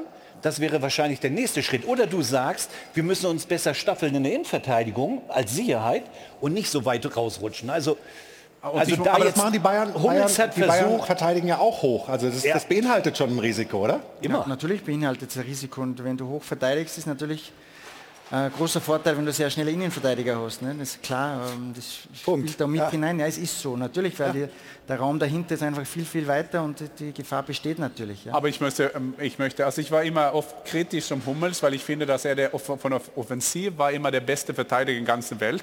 Aber von Verteidigen war nicht 100 Prozent, da war er nicht immer Weltklasse. Aber dass er hier sein Ego rausgibt, er vers- versucht eine Grätsche, na bitte. Aber- Er macht, eine, er macht eine Entscheidung und er ist der beste Grätscher im ganzen Welt, der nimmt eine Chance. Ja, aber macht er halt ja. ja, okay. Na, aber das macht er ja. Und, und, und wir sitzen hier, also, wenn das eine Grätsche wäre, wäre das äh, Aktion des Tages. Und ich, ich Und es ist ja vor allem eine Entscheidung, die... die, die er trifft es da. Ja, und die war halt falsch. Und das hat Ja, er selber eingesehen. falsch. Ja, genau. Ja. Aber ich würde auch, also, weiß ich Also nicht, ob, Ego, ob, er, ob er da sein Ego, äh, Nein. ich sehe es eher anders. Der war motiviert wirklich durch seine letzten guten Monate, glaube ich einfach. Ich meine, dass der langsamer ist 5 km als sein Gegner, das weiß der ja. Gut, aber wenn ich abwäge in dem Moment, was mache ich, was mache ich, was mache ich, was mache ich, aber das, so, so denkst du hat nicht, er aber so denkst du ja nicht auf dem Platz. Also da, da musst du, du hast ja alles drin, du musst eine Entscheidung treffen. Das Ja. ist ja nicht so, ich rufe meine Mutter an und ich sage, was mache ich. Du musst es schon machen.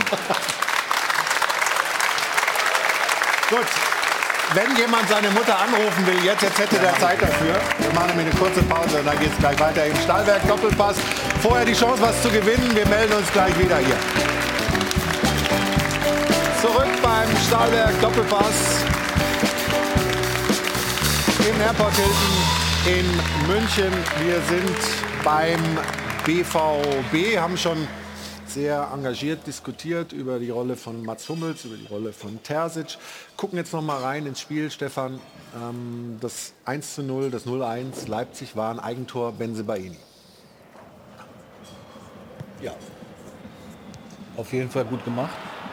Aber wie er den ins eigene Netz drückt, wie, wie, wie kann Ja, sowas also passieren? das kann ich mir so, nur so erklären.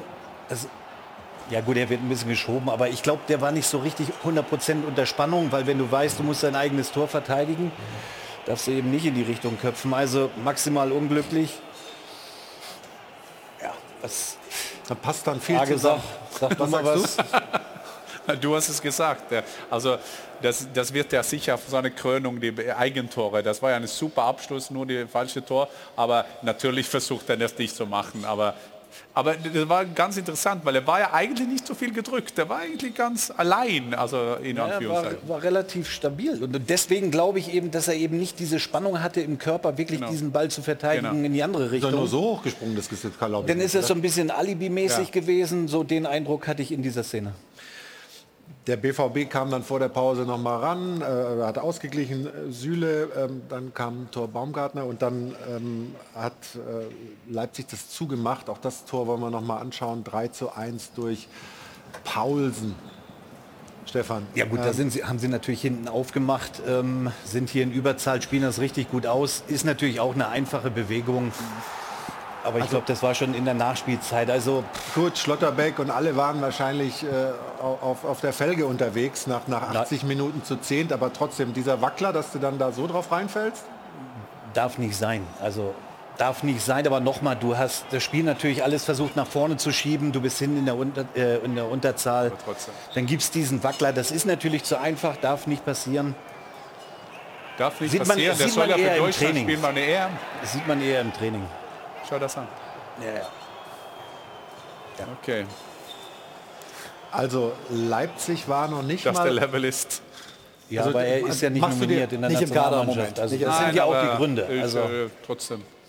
Leipzig war noch nicht mal zufrieden mit dem Spiel, ähm, man- mit sich sehr selbstkritisch. Ähm, trotzdem enorm wichtig, in- enorm wichtig, auch an Bayern München ranzurücken durch die Niederlage gestern in Frankfurt. Sind sie wieder rangekommen, hatten eine schwächere Phase, aber du musst auch erstmal in Dortmund bestehen. Also es ist, ist ja nie ein einfaches Spiel, auch wenn du in Überzahl bist, muss man dazu sagen, wenn man selber mal gespielt hat. Das ist nicht einfach. Auch diese Atmosphäre ist schwierig mit zu bespielen. Aber Leipzig hat das Spiel gewonnen. Ich glaube, das steht jetzt erstmal über allem. Das spricht ja für Sie, dass Sie da auch durchaus eine Unzufriedenheit haben und äh, die ist ja auch völlig berechtigt, weil hinten raus gab es durchaus noch Szenen. Also der BVB hätte, Hätte weiß gar nicht, ob sie jetzt viel Glück können. gebraucht hätte, aber die hätten da auch noch mit dem Unentschieden Fünf äh, Minuten länger, rausgehen fünf können. Und da Minuten musst du länger. natürlich, kannst also den Anspruch solltest du als Leipzig auch haben, dass du natürlich in Überzahl äh, dann ein anderes Spiel abspulst und das Ding schon früher in der Tasche hast. Ja, aber das ist immer so leicht gesagt. Ist es das, auch. das ist aber so schwierig zu spielen. Das ist so schwierig klar. zu spielen. Und dann bist du im Endeffekt kurz vor Weihnachten, du hast viele Spiele auf dem Buckel, Ja. du hast dich durchgesetzt, auch in der Champions League. Ähm, und dann bist du einfach nur froh, wenn du, wenn du vor dem Spiel sagst, ihr kriegt die drei Punkte aus Dortmund. Dann unterschreibst du das. Ja. So, und sie haben es ja geschafft. Also Aber Marco Rose muss man auch nennen. Ne? Der kommt zurück, teert sich ein bisschen unter Druck, ge- gewinnt gegen Dortmund. Das, damals kann er sich auch für Leute freuen. Wir können ja sehr viele Leute kritisieren. Aber stell dich vor, Marco Rose, wenn er sitzt im Bus und sagt, ich habe gesagt, ich war kritisch zu der Mannschaft, aber er ist ja auf einer Welle. gleich mit Dino Topmüller gestern, wenn er Julian Nagelsmann anruft am Abend. Das ist ja klasse. so ist ja Fußball. Das ist Leidenschaft, pure Leidenschaft. Ja. Total. Aber es gibt eben auch nackte Fakten ähm, und da hat äh, Ruth ein paar zusammengetragen. Ne? Ja, sehr gerne. Also es ist schon richtig, was erwähnt wurde. Am Ende hatte der BVB sogar mehr Ballbesitz und mehr Torschüsse, hat also wirklich in Unterzahl richtig stark gekämpft bis zum Ende. Das kann man ihnen nicht absprechen. Aber ja, unterm Strich steht eben diese schwache Bilanz. Nur eines der letzten sechs Bundesligaspiele überhaupt gewonnen. Schon die zweite Heimpleite der Saison. Nur einen Punkt gegen die Top 4 der Liga. Also da hat man dann gegen Leverkusen mal mit Mauerfußball was geholt und unter der Woche ist man jetzt eben im Pokal ausgeschieden, hat zehn Punkte Rückstand auf Leverkusen, aber hat schon vier Punkte Rückstand auf einen sicheren Champions League Platz. Also das sieht alles wirklich nicht so toll aus und die Frage ist, wen man da jetzt als ähm, Schuldigen ausmacht und das ist erstaunlicherweise nicht Mats Hummels mit der roten Karte, der ja die Schuld auf sich genommen hat. Da sagen die Fans eher, du brauchst dich gar nicht entschuldigen, du warst in den letzten Wochen unser bester Spieler, sondern es geht eben eher in die Richtung, Richtung, das ist auch hier schon angeklungen in der Runde, dass Hummels überhaupt in diese Situation kam. Das hängt mit fehlendem Pressing in der Situation vorher zusammen. Hätte Terzic dies taktisch besser vermittelt, stünde der BVB besser da. Und ich sehe das wirklich auch schon ja, seit einigen Wochen, dass sich da der Frust mehr auf Edin Terzic verlagert und man ja wirklich auch berechtigt die Frage stellen kann, wie viele diese, dieser Negativerlebnisse kann sich der Trainer noch erlauben. Ja, das ist ja, du hast ja darüber ein bisschen gesprochen vorhin schon. Also wenn man jetzt nur die Reaktionen im Netz hernehmen würde, und das sollte man nicht tun, aber man, es ist zumindest so ein kleiner Fingerzeig, dann wird der Trainer zunehmend kritisch gesehen? Ja, wir befinden uns jetzt an so einem Kipppunkt so ein bisschen. Man merkt das bei den Fans, wenn man sich den unter, mit denen unterhält, die vorher alle hinter Terzic standen, weil er einer von ihnen ist, der früher selber in der gelben Wand stand, dieses ganze Folklore-Argumentieren. Äh, ähm, und auch in der Mannschaft, natürlich ist das immer so, wenn es gerade nicht läuft, dann kommen die und beschweren sich, die nicht spielen und so. Also es gibt überall ein bisschen und es ist elementar wichtig, wie das jetzt, wie die das in die Weihnachtspause retten, das Ding.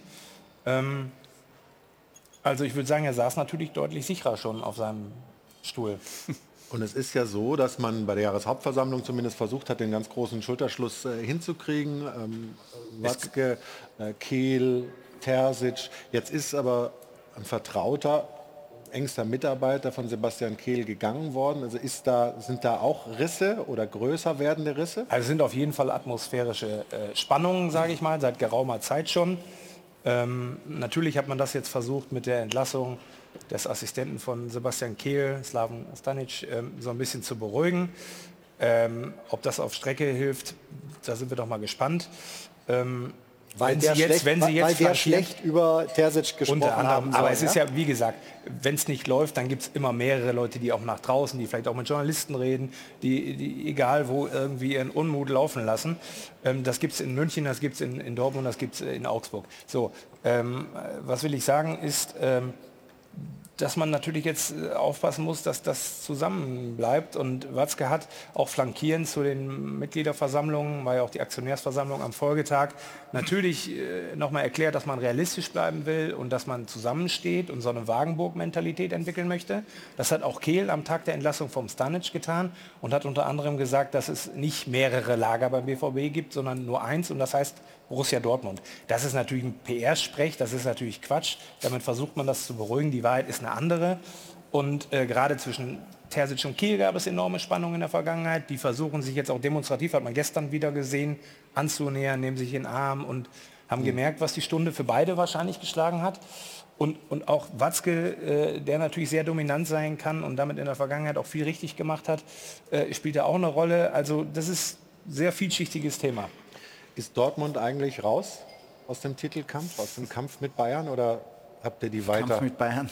Ich glaube, dass äh, einige Vereine sie richtig gut machen können und äh, es sind noch ähm, viele Runden zu spielen. Drum äh, es hat schon verrückte Sachen gegeben im Fußball. Drum die Saison geht noch lange. Ja, okay, das sind drei Euro. muss ich leider sagen. Tut mir, tut mir wirklich leid. Und wir rechnen gleich um, was es in Schilling wert wäre. Äh, die Zeiten haben wir hinter uns. Aber ich denke, ja. Fakt, äh, wenn man das realistisch sieht, Fakt ist ja, wir sitzen hier am Vormittag Äh, oder Nachmittag. Mittag. Äh, ja, Mittag. Entschuldigung. Das ist mein Deutsch, der Deutschkurs von Alles gut, alles ja, okay. aber, aber Fakt ist, dass, dass die können heute Abend 13 Punkte hinter nicht Bayern, sondern Bayer Leverkusen. Ja. So nicht einmal diese Herausforderertitel, das Dortmund jetzt für elf Jahre gehabt haben könnte, dieses Jahr gewinnen. Das ist ja das. Und wenn man das mischt mit einer fehlenden Identität, dann, das ist ja die Warnsignale beim, beim Dortmund. Und man kann sich schön reden über die ganze Ja. Zeit. Fußball ist brutal. Lass du gewinnst. Spiele oder nichts. Oder du entwickelst dich oder nicht. Drei Euro. Nochmal drei Euro. Ah, das ist so gut. Jetzt haben wir, jetzt haben wir einen Lauf hier. Unter Druck. Ich weiß, dass es nicht juckt, aber Nein, das ist ja nur Nee, ein, nee. eine wichtige Sache. Aber der kurz. Unterschied, weil Stefan ja auch sagte, wir sollten Dortmund noch nicht abschreiben, ist ja folgender. Du hast diesmal Leverkusen, wo wir viel zu wenig drüber reden. Du hast Stuttgart, ja, und, und Leipzig jetzt auch schon wieder, die einfach dazwischen stehen. Und letzte Saison war es am Ende Bayern und Dortmund. Und Bayern hat, glaube ich, echt ein Jahr gehabt, äh, was so nicht so schnell wiederkommt, glaube ich. Und das macht es für Dortmund einfach unmöglich, meiner Meinung nach. Wenn 13 Punkte heute Abend, dann, also, nee. Gleich werden wir und Sie, liebe Zuschauerinnen und Zuschauer, Christoph Freund noch ein bisschen besser kennenlernen. Äh, 38 Sekunden Geduld, dann widmen wir uns äh, der Person Christoph Freund und seinen Aufgaben beim FC Bayern.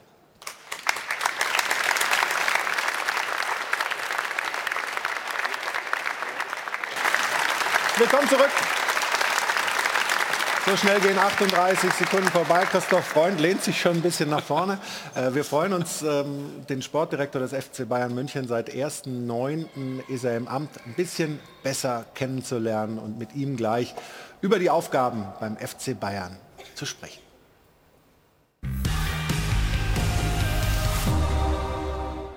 Die Faust ballt er schon wie ein langjähriges Mitglied der Bayern-Familie. 100 Tage ist Sportdirektor Christoph Freund erst im Amt. Doch eines ist völlig klar. Freund ist gekommen, um lange zu bleiben. 17 Jahre war er vorher bei RB Salzburg, seit 2015 als Hauptverantwortlicher für Transfers.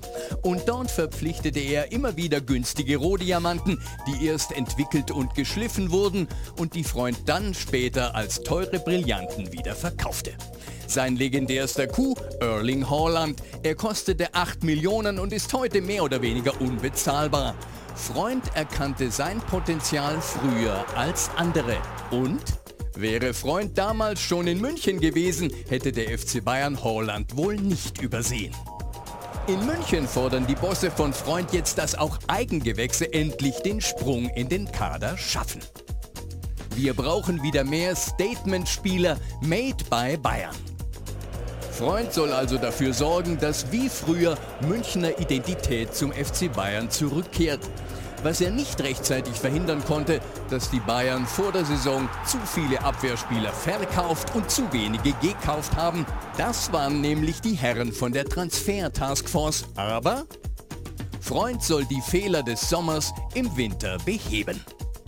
Vielleicht klappt der Palinja-Transfer ja dann im Januar. Auf Thomas Tuchels Wunschzettel stehen vermutlich eine Holding Six, ein Außenverteidiger und ein Innenverteidiger. Denn der ohnehin etwas dünne Defensivkader der Bayern wird durch Asienmeisterschaft und Afrika-Cup noch schlanker.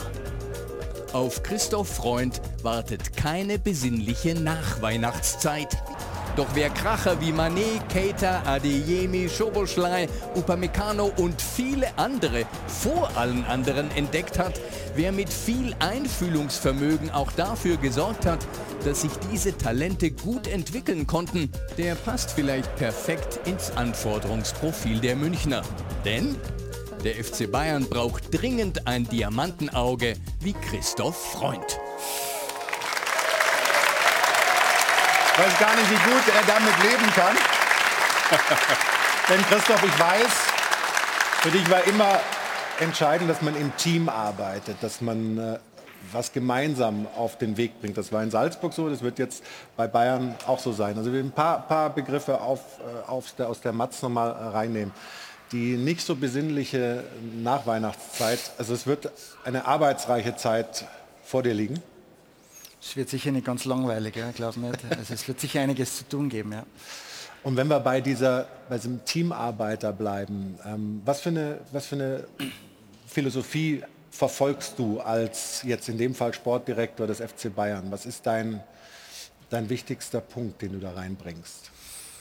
Ja, es wurde jetzt in dem Bericht äh, so dargestellt, dass ich in Salzburg die ganzen Talente gefunden hätte und, und alleine verpflichtet hätte. Wir haben in Salzburg einfach eine Ausrichtung gehabt, die letzten sieben bis zehn Jahre, die ganz klar fokussiert darauf war, junge, richtig hungrige, große Talente zu finden, ihnen den Sprung zu ermöglichen in den Profifußball und dann ihnen auch den, ähm, die Chance zu ermöglichen, den nächsten Schritt wieder zu machen. Also der Verein hat da klare Identität gefunden, ist für was gestanden ähm, und das haben wir dort auch mit großer Konsequenz durchgezogen und haben ähm, ja, dann sicher auch den Vorteil gehabt, dass es gibt ja extrem viele Spieler, wenn man die Spieler hernimmt, die man scoutet, dass man uns auf einen kleineren Prozentteil fokussieren konnte, also auf Spieler von 16 bis 19, 20 Jahren, die zu unserem Spielstil dort gepasst haben und bei Bayern München sicher ein bisschen anderer Ansatz. Also wir wollen ja nicht irgendwie Salzburg übernehmen, weil es geht auch gar nicht. Salzburg war ganz speziell, das haben wir dann auch äh, sehr, sehr gut hingebracht und äh, eine Nische gefunden. Mhm. Aber Bayern München ist ein Weltverein. Ähm, wir wollen ähm, die Erfolge der letzten Jahre, Jahrzehnte auch weiterhin haben. Und da gibt es einfach einen richtig guten Mix zu finden und nicht nur Talente zu scouten und zu finden, sondern ähm, der, der, Übergang, auch diese Talente mit einzubauen, teilweise ist einfach ein ganz anderer und auch in der Anzahl äh, gar nicht so möglich wie bei, bei, bei Salzburg. Und äh, das ist sicher ein anderer Ansatz, aber das war mir von Beginn weg bewusst. Du bist ja, wenn man so will, ein Quereinsteiger gewesen, auch wenn du selbst Fußball gespielt hast in der österreichischen zweiten Liga. Das war so das höchste Level, mhm. was du erreicht hast. Und dann gab es einen Moment, einen ganz traurigen Moment, als du plötzlich mit dem Fußball aufhören musstest, weil dein Vater äh, plötzlich und unerwartet verstorben ist und du plötzlich da standst mit, glaube ich, 23 Jahren und die heimische Tischlerei übernehmen musst. Ja, ja, war einfach ein spezieller Weg. Ich habe das damals dann äh, gemacht, komme aus Leogang, da war ein Tischlereibetrieb, den mein Vater neu gebaut hat auch, und ähm, dann war ich nicht sicher, ob das weitergeht mit 20, 25 Mitarbeitern. Und ja, das habe ich dann gemacht und war für mein Leben im Nachhinein, es war eine ganz schwierige Phase, weil es ein enges Verhältnis hatte auch zu meinem Vater ganz eine wichtige Phase auch in meinem Leben, weil ich einfach ähm, für mich gelernt habe, auch wenn es richtig schwierig ist oder man auch in Themen vielleicht gar nicht so weit drinnen ist, wenn man dann ein Team hat und äh, sich äh, aufeinander verlassen kann, zusammenarbeitet, verschiedene Stärken einbringt, dass man ganz viel schaffen kann. Das war im Kleinen, das war ein Betrieb, aber für mich war es ein sehr, sehr großer Erfolg und ich habe dann wieder die Chance bekommen, nach vier, fünf Jahren im Fußball zurückzukehren. Ähm, aber aus dieser Phase in meinem Leben habe ich einfach sehr, sehr viel mitgenommen für mich persönlich, was man dann, wenn man mit Menschen zu tun hat oder generell mit einem Team arbeitet, glaube ich, sehr, sehr gut anwenden kann. Und das war ein wichtiger Lernprozess in meinem Leben. Und das ist eine Mutmaßung von mir, aber ähm, wenn man so schwierige Phasen dann überstanden hat, ähm, dann wirft dann auch ein 1 zu 5 in Frankfurt nicht um? Na, ähm, das habe ich mir damals schon klar gesagt oder auch für mich mitgenommen. Es ähm, gibt äh, schwierige Phasen im Leben, da kann man was mitnehmen, aber was sind schwierige Phasen? Es gibt es immer einzuordnen und das ist Fußball, wir sprechen über Fußball, wir sprechen über Sport. Es ist ein Privileg, darin arbeiten zu dürfen. Man ärgert sich, man ist enttäuscht, aber ähm, äh, man muss es immer ganz gut einordnen können. Und es wäre auch nicht gut, wenn man sich nicht ärgert oder nicht enttäuscht wäre, weil dann hätte man diese, ähm, diese Leidenschaft oder diesen Hunger nach Erfolg verloren, aber man muss es trotzdem immer wieder ganz gut einordnen können und das, das kann ich. glaube ich, eine sehr gesunde Einstellung. In Salzburg damals, das ist zumindest mein Eindruck von außen, war dein großer Mentor, dein Förderer, vielleicht auch einer, der Inspiration gegeben hat, Ralf Rangnick. Ja, Warum? Absolut, weil ähm, ich habe 2006 bei dem Verein angefangen und ähm, habe da vieles kennenlernen dürfen in verschiedenen Abteilungen und 2012 kam dann der Ralf Rangnick nach Salzburg und hat den Verein eigentlich von links auf rechts gedreht. Es war ja damals so, dass wir äh, andere Ausrichtung hatten, Spieler geholt haben wie Alexander Zickler, Nico Kovac, Thomas Linke, einfach ähm, richtig gute Fußballer, aber schon nicht mehr die jüngsten, also zum Ende der Karriere. Und man wollte einfach so schnell wie möglich in die Champions League Meister werden und ähm, hatte keine langfristige Ausrichtung grundsätzlich. Und dann kam eine, ja, eine totale, ähm, ja, ein, ein, Wechsel in, in, in der in der Philosophie des Vereins und das habe ich dann miterleben dürfen, wie der Verein von links auf rechts gedreht wurde und, und diese Ausrichtung mit totaler Konsequenz verfolgt wurde und wie man, zu, ähm, wie man von einer Philosophie überzeugt ist, einen roten Faden hat und den auch wirklich umsetzt, ähm, in, konsequent in die Jahre 12 bis 14, 15 und da habe ich sehr, sehr viel mitnehmen können. Der Ralf ist ein ja, extremer äh, ja, Verfechter von seiner Philosophie und von seiner Ausrichtung und äh, da gibt es wahrscheinlich ganz wenige, die mit dieser Konsequenz und mit dieser Leidenschaft und mit diesem Enthusiasmus das umsetzen und ähm, das war für mich ja schon wegweisend und ein neuer Einblick in Fußball, wie man das angehen kann. Und in diesen, in diesen Jahren bei Salzburg sind ja nicht nur tolle Spieler, die ähm, mit dir gearbeitet haben, sondern auch tolle Trainer. Ja, absolut, Überlegt, mit, mit Oliver Glasner zusammen im Büro Marco gesessen. Rose, Marco äh, Rose, Oliver Glasner, ganz, ganz viele. Adi Hütter und Ganz, viele ganz viele Trainer, Adi Hütter, äh, ja, zuletzt war Matthias Leisle, Jesse Marsch, aber ganz viele junge Trainer auch, die den ersten Schritt gemacht haben im Profifußball. Und darum war das ganz eine spezielle Zeit mit viel Energie und viel äh, Spaß auch gemeinsam, wenn man was entwickelt. Ja, mit Spaß. Das ist äh, Ganz ein ganz klar. gutes Stichwort, denn äh, Marco Rose hat uns gestern nach dem Spiel in Dortmund folgende Worte mitgegeben über und für Christoph Freund. Christoph äh, Freund, ganz, ganz feiner Mensch, ähm, der mich zum Cheftrainer gemacht hat, der mir die Chance gegeben hat, in, in Salzburg äh, Cheftrainer zu werden. Äh, immer den Rücken frei gehalten, äh, tolle Verpflichtungen getätigt. Und äh, vor allen Dingen, wir hatten ja die eine oder andere Feier. Ja? Ähm, also wir hatten ein paar harte Momente, Champions League Quali hier und da nicht geschafft, aber wir hatten ein paar tolle Feiern gemeinsam. Und ähm, äh, Christoph ist schon so, so eine Partysau auch, ja? kann man sagen. So. Ja. Eine Partysau. Ein Gin and Tonic bitte.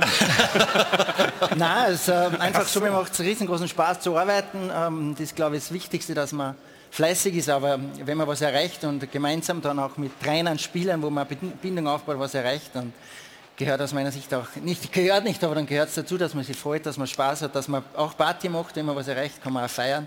Da bin ich ja einer der Letzten, der was immer dann das, äh, Das, das Licht ausmacht. das Licht, ja? kann schon sein, dass mal wieder das Licht ausmache. Das gehört auch dazu dann. Und äh, Ja, genau. das ist mir ganz, ganz wichtig. Auch dann viele Trainer auch gehabt oder Spieler.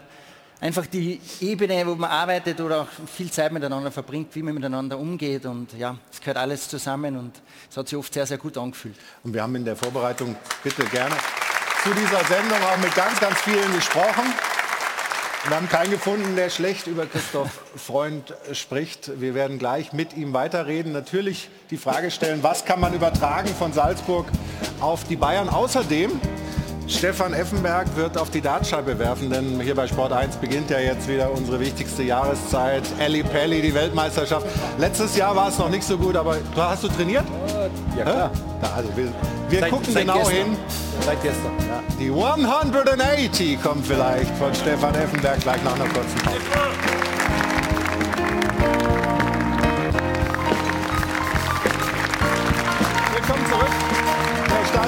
Doppelpass geht in die nächste Runde.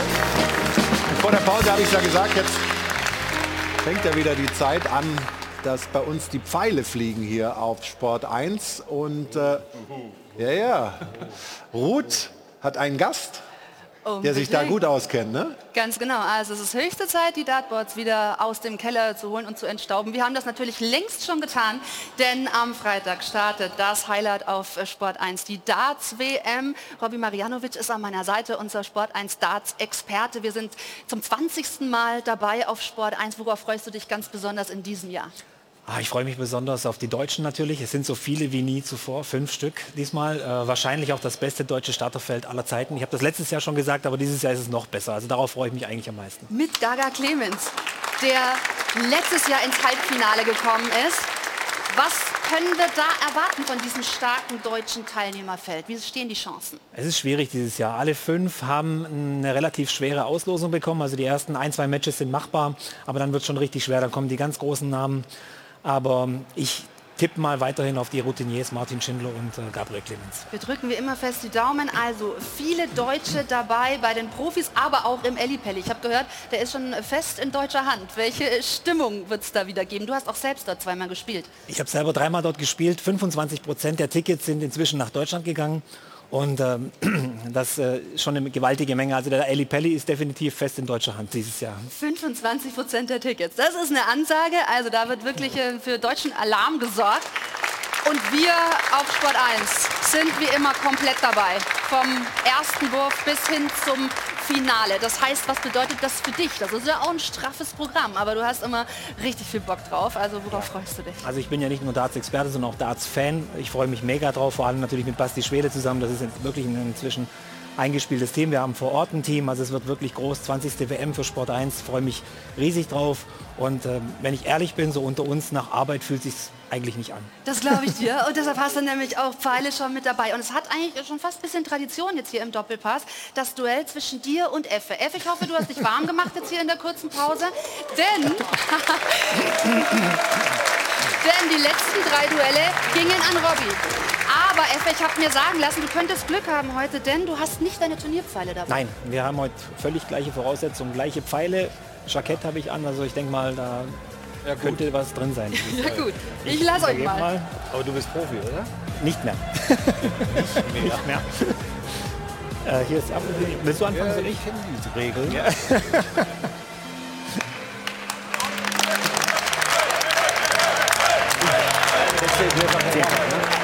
Das war der Warm.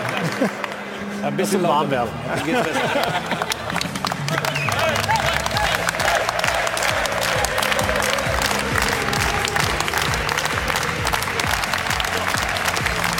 27 Punkte. So ja, besser als 26. ich probiere es einfach mal. mit einem Wurf weg.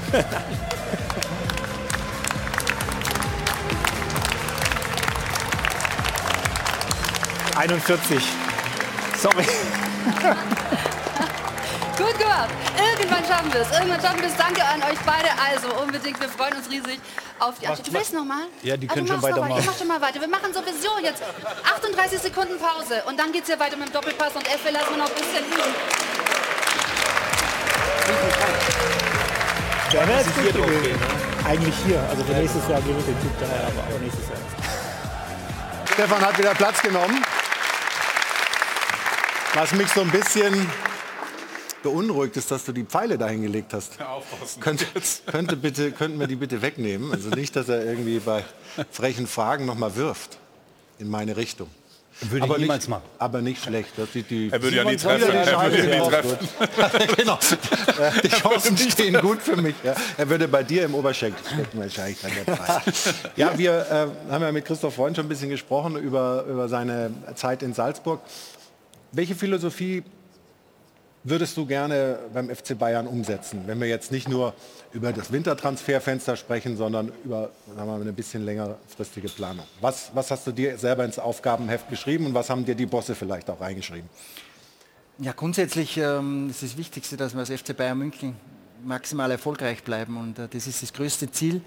Und wie wir das schaffen, das ist natürlich die Frage in der Zukunft, äh, weil ähm, es wird natürlich auch international nicht einfacher, wenn man jetzt wieder sieht in, in England, äh, welche ähm, TV-Einnahmen da lukriert werden, Steigen auch in den wieder, nächsten ja. Jahren, was da für Summen fließen. Und äh, man muss sich einfach gut überlegen, ähm, wie kann man damit mithalten, auch in, in den nächsten Jahren, in den nächsten ähm, ja, Jahrzehnten, weil einfach der Markt ähm, ja, ein bisschen ein anderer ist als Umfeld. Und äh, es gilt einfach, ähm, eine gesunde Mischung zu finden aus äh, bestmöglichen, wirklich guten Stars, richtigen Führungsspielern, die eine Mannschaft ähm, eine Struktur geben, die vorangehen, die auch äh, in Top-Spielen einfach äh, der Mannschaft die, die, den Halt geben und dann auch ähm, trotzdem der Campus, der vor einigen Jahren errichtet wurde, dass man dann einfach noch mehr ra rausbekommt, noch mhm. mehr Qualität entwickelt und dann eine gesunde Mischung findet. Ich glaube, die Kaderstruktur in Zukunft wird ganz ein wichtiger Bestandteil sein, wie wir dies äh, gestalten, weil wir haben nicht endlos Geld zur Verfügung und wir müssen das Geld, das uns zur Verfügung steht, richtig einsetzen und äh, dann einfach eine richtig gute Struktur zu finden. Das ist, glaube ich, eine richtige, wichtige Philosophie, die den mhm. FC Bayern in Zukunft auszeichnen soll. Wenn wir mal über den Campus sprechen, äh, Deutschland ist U17 Weltmeister geworden, es waren vier Jugendspieler vom mhm. FC Bayern mit dabei.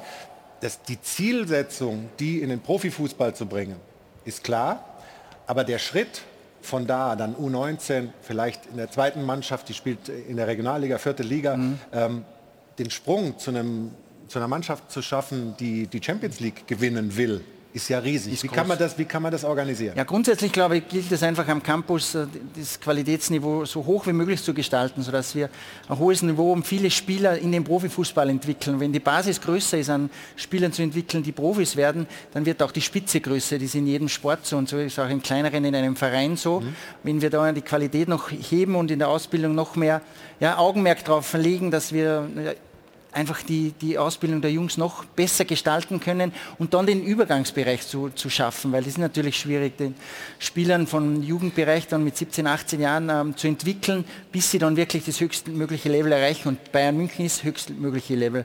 Und da gibt es äh, ja, Strukturen zu schaffen, äh, ja, nachzudenken, was könnten die bestmöglichen Zwischenschritte sein. Weil ein Harry Kane wurde zum Beispiel viermal verliehen, bevor er dann bei Tottenham ähm, wirklich äh, Stammspieler wurde. Also da gibt es äh, wirklich viel zu überdenken.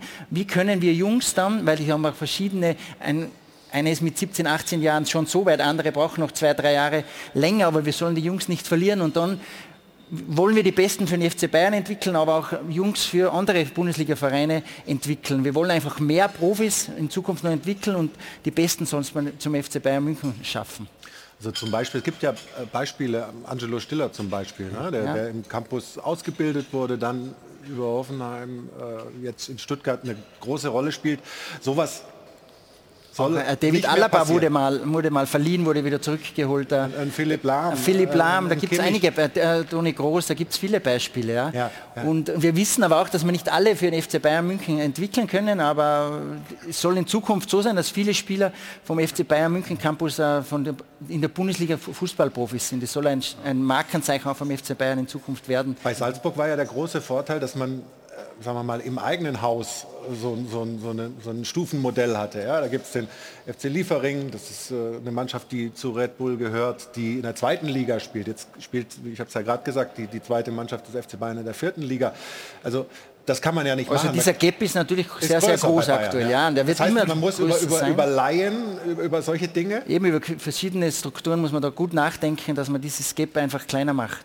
Ist Aber das, eine, äh, Entschuldigung. ist das eine Option, äh, auch eine Form von äh, Liefering, von Farmteam äh, für den FC Bayern?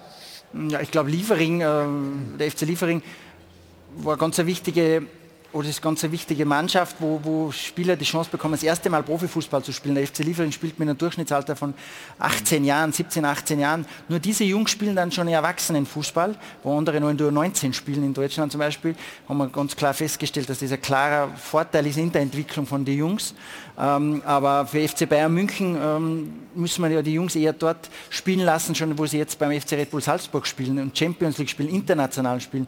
Denn ein Xaver Schlager, ein Conny Leimer, ein Upamecano, ein Schoboslei, die haben davor in, in Salzburg gespielt, bevor sie danach, oder auch ein Erling Haaland, der zu Dortmund gewechselt ist, die waren auf einem sehr, sehr hohen Niveau und ich glaube, diesen, diesen Zwischenschritt, äh, den müssen wir irgendwie finden. Ja. Ja, weil ich finde das ganz interessant, weil ich glaube ja nicht, also wenn man diese Philosophie bringt beim Bayern, dann hat man ja alle Voraussetzungen, große Talenten, weil man kann bei dem Weltklasse-Spieler sich vergleichen, man kann ein oder zweimal die Woche trainieren mit, mit Weltklasse-Spieler. So, es geht ja eigentlich nur über Geduld. Ich habe die Vergnügen, äh, Salzburg jetzt so verfolgen in letzten drei Jahren in die Champions League. Und du siehst ja du siehst ja das physisch, wie die Spieler sich entwickeln vom ein Champions League Spiel zum nächsten Champions League Spiel. Du siehst das mit einem anderen Selbstvertrauen. Die, die haben das erste Spiel jetzt in die Gruppe, da waren die beim Benfica. Also Benfica, Riesenfavorit, die gehen raus mit dem Brust raus und, und diese Geduld hat man ja nicht mit einem großen Verein, weil so, muss sofort einschlagen. Und du hast gesagt, vielleicht wäre ein Haaland oder ein anderer nach Bayern gegangen, aber auch vielleicht nicht, Ja. weil die hätten die Geduld nicht gehabt haben. Und da hat ja der Salzburg der Philosophie gefunden. Und das ist interessant, Christoph, welche Spieler holt sich dann Bayern für die Zukunft? Weil, weil die Weltstars holen ja sich die Staatsvereine, wenn man das populistisch sagt. So, welche, und da ist ja das, glaube glaub ich, das größte Herausforderung. Ja, ich glaube, es muss einen Mix geben. Die, die teuersten Spieler, ja, in England, wir wissen, dass da ein bisschen ein Gap ist, aber Genau. die richtigen Spieler mit der richtigen Mentalität, mit, der richtigen, mit dem richtigen Hunger und dann müssen wir eine Mannschaft formen. Um die das, das geht es. Ich glaube, Genau. wir können nicht, die 20 besten Einzelspieler kann sich FC Bayern München auch in Zukunft nicht leisten und ist auch nicht unser Ansatz, aber die, die, eine der besten Mannschaften zu, zu formen. Und, und da, da gibt es ist ein Mannschaftssport, ein Teamsport und da vielen, spielen viele Aspekte mit rein und das muss unser Ansatz sein. Und da gibt es viele verschiedene Ansatzpunkte und das ist spannend. Das freue ich mich auch. Wenn wir jetzt nehmen, die Jungs, die, die, schon, die schon ein paar Mal bei, der, bei den Bayern in der ersten Mannschaft standen, ein Kretzig oder ein Pavlovic, haben die genug Einsatzzeit, um sich so zu entwickeln? Reicht das Training, um mal aufzuschließen zu den Weltklasse-Spielern im Kader? Die zwei mit Sicherheit hochtalentiert, ähm, sind mit Sicherheit hochtalentiert. Aber es gibt ja immer Spielphasen in einer Saison und ein Kretzig oder ein Pavlovic, die kannst du mal gegen Darmstadt reinbringen oder vielleicht auch von Anfang an spielen lassen. Aber wenn es jetzt in so eine harte Phase geht, wie nächste Woche gegen Stuttgart oder Manchester United, dann musst du ja deine beste Elf stellen. So, und da gehören die Jungs noch nicht dazu. Die Durchlässigkeit bei, oder nachher, wenn es in die K.O.-Spiele in dem März oder April, dann werden wir die Jungs wahrscheinlich auch nicht mehr sehen oder mit grö größter Wahrscheinlichkeit nicht. Äh, für Bayern München gilt wahrscheinlich in Zukunft, die eben Campus auszubilden, dann zu verleihen und dann als fertiger Spieler oder, oder weiterentwickelter Spieler wieder zurückzuholen und dann die Möglichkeit vielleicht zu haben, bei Bayern München zu performen. Aber ich meine, Uli Hoeneß hat es ja schon mal gesagt, der FC Bayern München damals ist kein Ausbildungsverein. Ich glaube, das habt ihr jetzt schon wesentlich besser gemacht.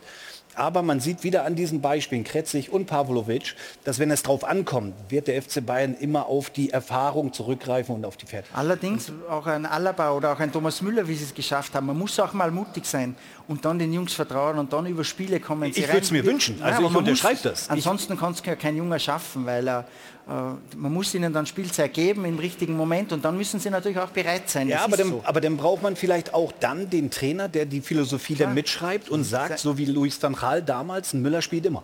Ja. Es ist natürlich ein Und- und ich lass Gesamtkonstrukt. nichts Alle müssen drüber. dabei sein. Genau, und da Genau. vergisst man auch so wie bei Manchester City. Wir reden über das vieles Geld. Aber wenn man sieht bei den Weltstars, dann plötzlich ist es ein Phil Foden. Also da kommt einer durch. Da kommt immer äh, Jungs durch, auch bei Manchester City, weil die schaffen diese Balance irgendwie zu finden.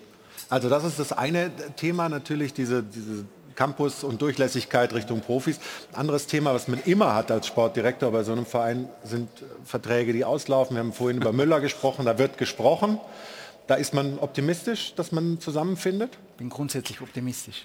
Okay, also in dem Fall auch. Ansatz. Stell dich vor, er sagt, ich bin ein Pessimist.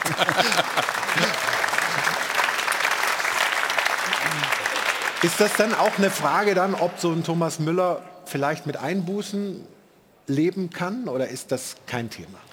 Ist jetzt ja kein Thema. Es gibt gerade Gespräche und äh, ja. Okay.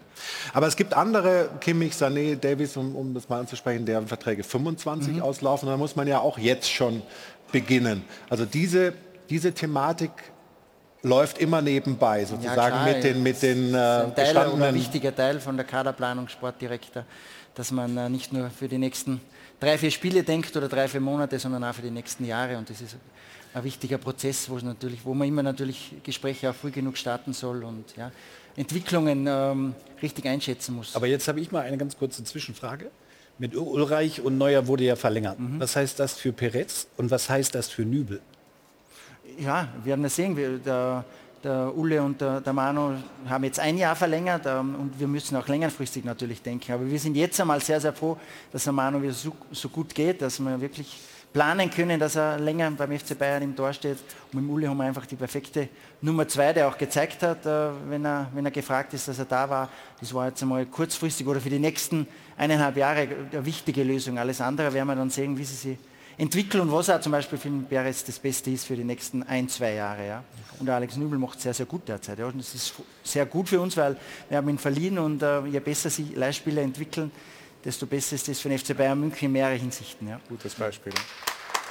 Und Natürlich gibt es auch die Dinge, die Ja, jetzt direkt passieren. Das heißt, das nächste Transferfenster steht äh, da. Wir haben vorhin gesagt, äh, die Abwehr ist sowieso relativ dünn besetzt. Dann wird es Afrika Cup, Asien Cup geben. Ähm, und Stefan, du sagst aber in deiner These, eigentlich, deiner Meinung nach, ist das Wintertransferfenster keines, wo der FC Bayern normalerweise agieren müsste. Warum? Ja, weil da ja nicht die Top-Spieler oder die hochqualifizierten Spieler auf dem Markt sind. Also ihr habt ja jetzt mit Saragossa, glaube ich, schon einen, einen Vertrag geschlossen für, den nächsten Sommer. So, also das Wintertransferfenster ist kein Fenster, wo der FC Bayern normal tätig wird oder zuschlägt. Ich glaube, und das steht ja in dem zweiten Satz, äh, die Weichen für die Zukunft werden im Sommer gestellt, auch mit wichtigen Vertragsverlängerungen. Das sind ja die drei, die du ja genannt hast, mit 25, mit Kimmich, mit Sané und mit Davis. Ich glaube, das wird die größte Herausforderung für dich persönlich.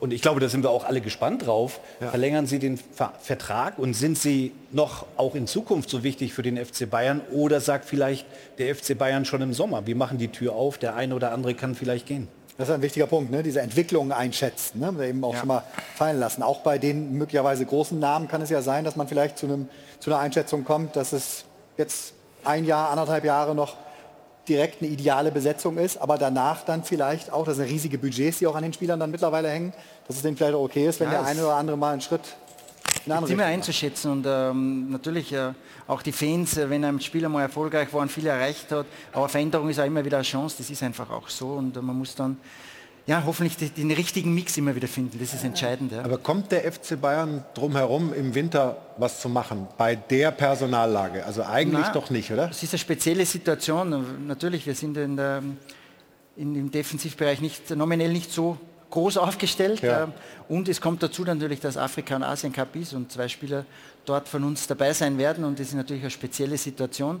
Aber wie beim, Stefan im Winter ist es natürlich nicht so leicht, grundsätzlich große Transfers zu tätigen, die auch langfristig dann dem Verein helfen. Und darum müssen wir einfach geschickte Lösungen hoffentlich finden ja, für die nächsten Monate. Ist das das Schwierigste, dein Job, diese Mischung zu finden?